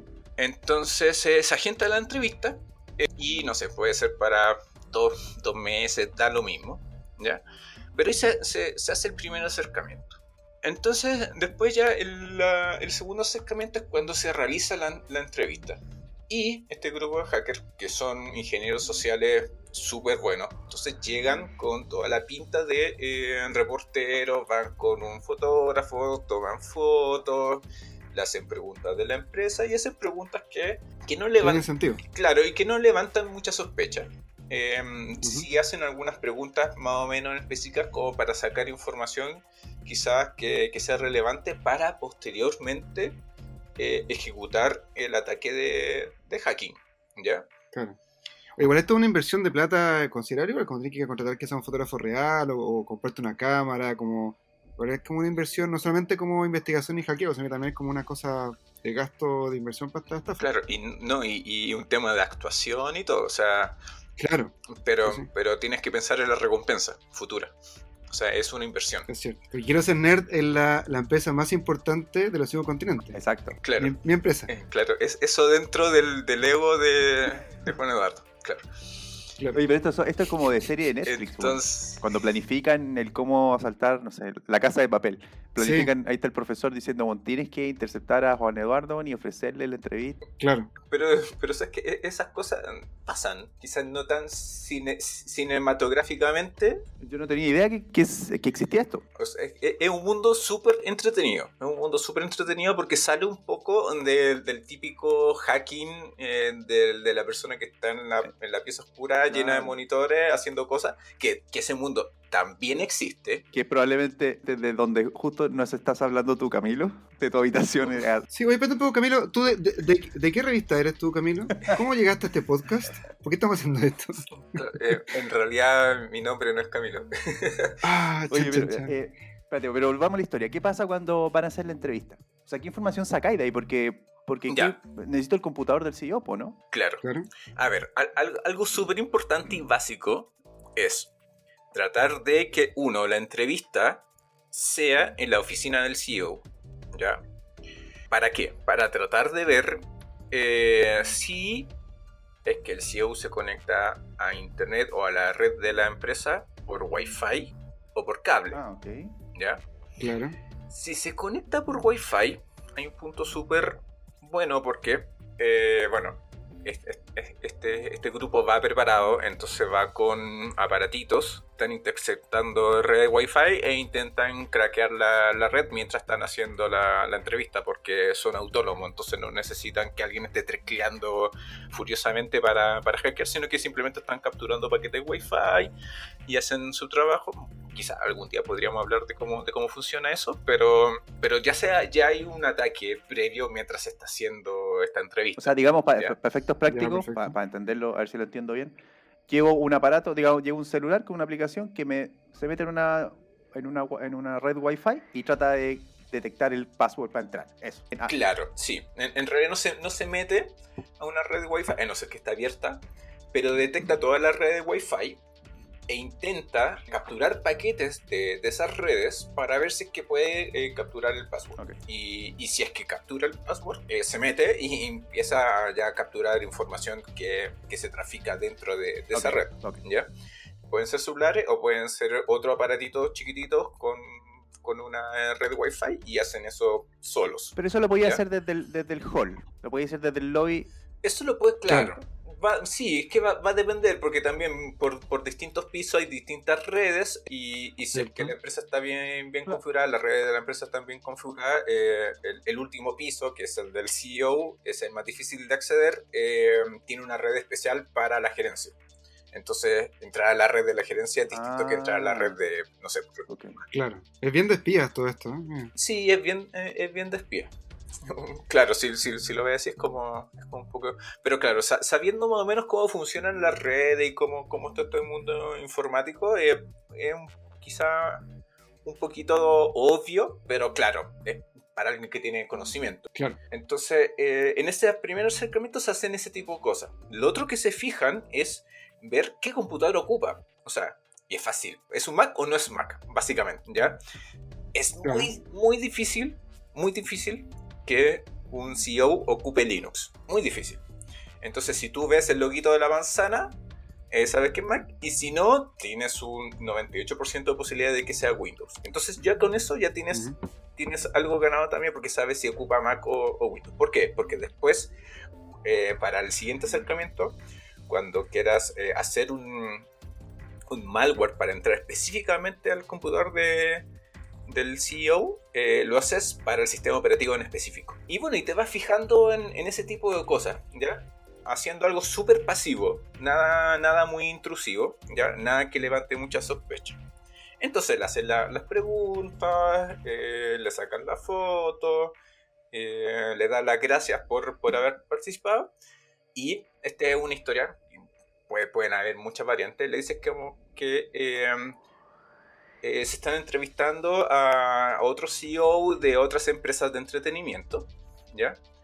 Eh, y, que, y que de aquí a un tiempo esta revista va a premiar a, no sé, a los tres CEO de la empresa de, entretenimiento con, con más influencia en el, no sé, en el mercado o, o en la región, ¿ya? Ya. Entonces, como que eso a Juan Ardo le hace mucha ilusión, así como "Oh, ojalá yo salga dentro de los tres primeros. Obvio. Sí. Se termina la entrevista, pasa un tiempo. Se dieron cuenta, por ejemplo, que eh, Juan Eduardo ocupa Windows, ¿ya? Entonces, por mientras están haciendo un malware específicamente para, para Windows y mágicamente deciden que Juan Eduardo eh, sacó un súper buen puesto, o el primero, segundo, qué sé yo, como los CEO más influyentes en esta revista de mentiras. ¿ya? Entonces se comunica nuevamente con, con Héctor "Oye, Juan Eduardo salió escogido por nuestro panel de expertos como influyente, entonces le queremos hacer llegar eh, una estatuilla, un reconocimiento, una plaquita, ¿ya? Y eh, le vamos a enviar o un CD o un pendrive o lo que sea con, em, con la primicia de la noticia que va a salir a la publicación de no sé qué cosa, ¿ya? Ok. Entonces, eh, efectivamente, le llega una plaquita así como felicidades, Juan Eduardo, por ser el CEO más, más influyente de, de la galaxia en el mundo del entretenimiento. Lo guardo al lado del resto que tengo ahí de, de- de todo. Tengo como 20, así que uno más. Claro, ¿no? uno- uno. Y te llega un pendrive súper bonito, grabado, qué sé yo, y en donde te dicen con una notita que dice que ahí está como la primicia eh, en formato PDF o qué sé yo, lo que sea, eh, de cómo va a salir la nota en la próxima edición de la revista, que puede ser una revista digital o qué sé yo. Ah, qué buen enganche. Qué buen enganche. O sea, el, pen, el pendrive, el caballo de Troya ahí. Entonces, claro, te llega ese Claro. pendrive, ¿lo conectas o no lo conectas al computador? Por supuesto. Sí, quiero, quiero ver mi foto en la portada y, la, y quiero leer todo lo que hablan de mí. Obvio que sí, lo pongo de inmediato en el mismo computador que está al lado mío en la oficina. Y, y una vez que pusiste el pendrive, ya está listo. Eh, Se ejecutó el malware por detrás, eh, tú no te diste cuenta, lees, efectivamente hay una, hay una nota de prensa, efectivamente aparece su foto y aparece toda la información que tú quieres leer, que alimenta tu ego, pero además, además se abrió una puerta directa hacia el computador de la persona más importante de la empresa y que tiene acceso a prácticamente ilimitado a toda la información de la empresa. Wow. Perdón, y ahí, ahí no Sí. hiciste nada, nada de teclear furiosamente. Bueno, hiciste el malware, digamos. Pero no hiciste. Es puro social, Claro. es puro engaño para que él Claro. ponga el pendrive en su computador. O sea, Exacto. que si me pasan un pendrive en la Exacto. calle, no lo voy a poner. Pero todo este cuento hace que el pendrive quede con ah, claro. una importancia y un- una necesidad. Claro, y, y aquí el esfuerzo está en que también tú haces toda esta actuación. ¿Ya? Tienes que hacerlo súper bien. Tienes que de verdad parecer reportero, tienes que eh, enviar una, una petición a, a- al, al secretario, a la secretaria del, del CEO. ¿Cómo, ¿Cómo le llegaría a- de verdad de, de una empresa de prensa? Tienes que hacer una página de verdad para que no se la revisen y que, oye, efectivamente sí es una revista especializada en el tema, con notas, qué sé yo. Tienes que darte todo ese trabajo. Claro. Pero que si, si lo piensas, no es un trabajo así como que. O sea, es realizable. O sea, eh, quizás es trabajo, te vas a demorar algunas semanas en hacerlo, pero es absolutamente realizable. Sí. Eso es como la parte de ingeniería social, cómo se trabaja eh, el tema del engaño, pero también está el tema de, de hacer muchas pruebas de, con el pendrive y el malware. O sea, Claro, tiene que ser perfecto. se prueba que Claro. el malware funcione en, por ejemplo, en, en Windows. eh, si, si, si viste que efectivamente ocupa Windows, o sea, por, por eso eh, el tema también de ir y ver eh, las condiciones en las que trabaja el CEO también es un tema de ingeniería social. Te aseguras de que funciona en, en, en Windows. Te, te aseguras que funciona con la última versión de Windows, con el último parche de Windows, porque si no, perdiste la oportunidad de Verificar. que funcione el malware. Entonces también hay una parte, una, una componente técnica también súper potente, súper potente. Y no solo eso, o sea, tienes que hacer suerte que funcione, que no sea detectable por los antivirus y que no lo detecten como tráfico eh, ilícito dentro de la red de la, de la empresa. Entonces, tampoco es como que hay solo trabajo de ingeniería social, sino que también hay un trabajo técnico súper, súper potente. ¿Ya? Y para eso se hacen laboratorios, tratando de simular un poco cómo funcionan los elementos de red eh, dentro de las empresas grandes, etc. O sea, hay, un, hay, hay una combinación súper, súper potente de tanto lado técnico como en lado de ingeniería social. Oye, y esto. Pero si logras hacer eso y funciona, la recompensa igual es, es- es grande. Oye, ¿y esto, esto ha pasado? ¿A- a- ¿O algún, hay algún caso? Me imagino que ha pasado, obviamente, pero ¿hay algún caso famoso de que haya, haya pasado algo similar? Mira, no, no, no conozco casos famosos, pero eh, sí se hace. Y además, eh, no solo lo, lo hacen los delincuentes o ciberdelincuentes, sino que también lo hacen empresas de seguridad especializadas. Como hackeo ético, ¿no? Claro. Claro, como hackeo ético. Y eso, eso por lo general no lo hace el CEO, sino que lo hace o el gerente de TI o, o, el, o el CISO, que es el encargado de seguridad de información. Contrata esto y bueno, y esta empresa le dice, mira, nosotros, eh, aparte de verificar eh, técnicamente que todo funcione correctamente, vemos si es que la las personas están concientizadas, eh, vemos si es que eh, la gerencia cumple con eh, los protocolos establecidos y interpretamos o tratamos de ejecutar alguna, algunos distintos ataques. Y pueden hacer esta variante del ataque al CEO haciéndose pasar por una revista o por alguna otra cosa que le llame la atención en particular al CEO y que trate de, de enganchar. Entonces, también o sea, se, se hace y se hace también de, de manera preventiva. Y el CEO obviamente no, no lo sabe claro. Y si es que eh, lo ejecutan con éxito, bueno, dar el informe y si, o si es que, eh, no sé, o el CEO o, o alguien de la gerencia no está cumpliendo con los protocolos, eh, pone un pendrive sin haberlo analizado antes o qué sé yo. Claro. Entonces se hace, eh, no, diría que no mucho, no es tan común. O, o quizás no es tan común porque no lo sabemos, ¿no? Claro. Porque los hackers son buenos. No, y aparte de que un CEO no va a contar esa, esa, esa, esa cosa. Porque su ego no va a dejar que lo cuente. Claro, tú no, tú no lo puedes No. contar. Como lo que pasó con tu esposa rusa, tampoco lo puedes Sí, contar. que no, no sabe acá, por favor, no lo cuente a nadie. Oye, eh, quizás deberíamos haber dicho esto como disclaimer al inicio, ¿ah? Pero no hagan esto en casa. Porque como que he Es botado cierto, todos tips. Camilo como que no es la receta entera. Sí. No, no, no lo intenten, no es, no es bueno.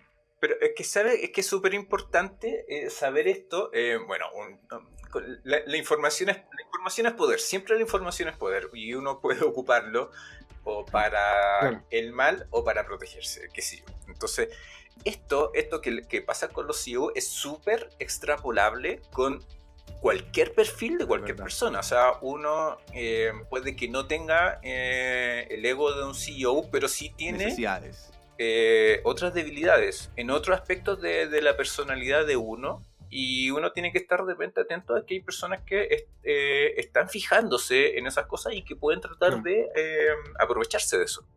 De explotarlas. Sí, buen- buen punto, weón. Bien profundo, de hecho, y súper buen punto.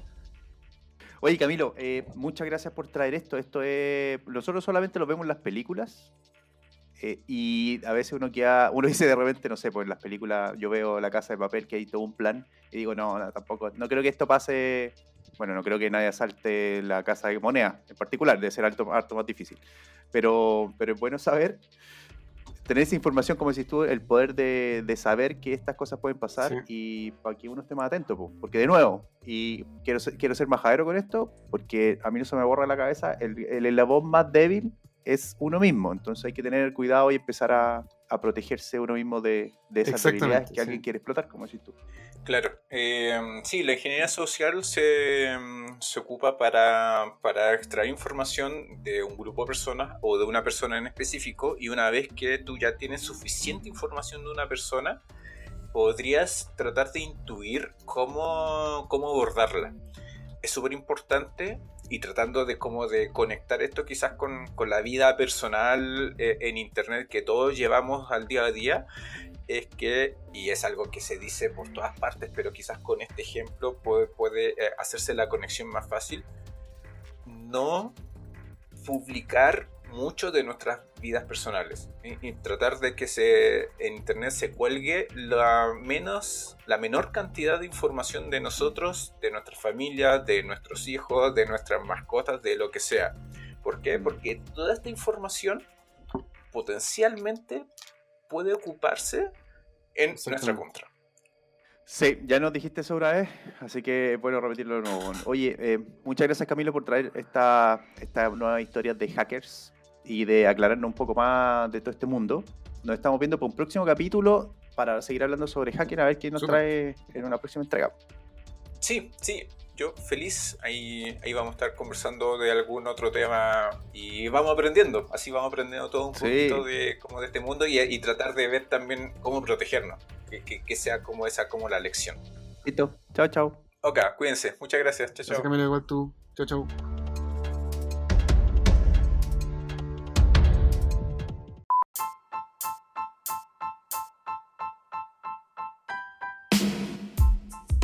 Sabes que me gusta mucho Dune, ¿cierto? Alguna lo, Sí. lo dije en un momento. Sí. Bueno, Dune, sa- como está toda esta moda de, la- de las películas y todo, salieron juegos nuevos. Y yo me compré un juego de mesa de Dune que era de colocación de trabajadores y de construcción de mazos mezclados. Y dije, ya lo compro porque es Dune y listo, pero no, no tenía idea qué era hasta ahora. Nada más que ahora se entiendo un poco más. Sí, sí, sí, yo te entiendo. También yo me compré un juego hace un tiempo atrás que se llama Tikal, que es un juego que ganó el mejor eh, juego del año como en el 99. Este que hemos hablado del Spiel des Jahres, el mejor juego del año en Alemania, Ya. eh, del 99. Que hay una reedición más, más nueva eh, y también es un juego de colocación de trabajadores.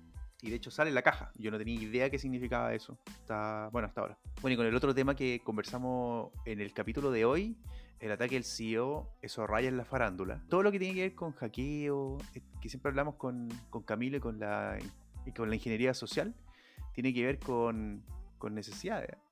Que, algo que, que- que es algo que Camilo dijo en, en el capítulo y él decía que, que, claro, atacan las necesidades. Puede ser una necesidad emocional, puede ser una necesidad de plata, puede ser cualquier tipo de, de necesidad. Sí. Ahí hay que tener cuidado y, es bueno reconocer las propias necesidades, como para tener cuidado de que en algún momento alguien se aproveche de ellas. No, y con un mega presupuesto, porque es súper eh, complicada la producción de la entrevista y todo para llegar a atacar. O sea, también puede armar todo un cuento que uno puede comprárselo, hay que investigar bien y cachar qué es lo que uno está haciendo. Si uno es CEO y es millonario, que no es el caso de nosotros. pues. Bueno, es es el caso tuyo, cuando tú seas CEO de, de Quiero Ser Nerd Producciones, Exactamente. Entertainment. Sí, ahora, un mensaje para, para nuestro auditor favorito, Elon Musk. Eh, ten cuidado, escucha este episodio de nuevo, parte de eso, para que te quede bien claro cómo no caer en esas cosas, ¿ya? Exacto, cuidado a quien, cuidado a quien le, le da entrevistas. Elon, no digas que no te lo advertimos en este podcast.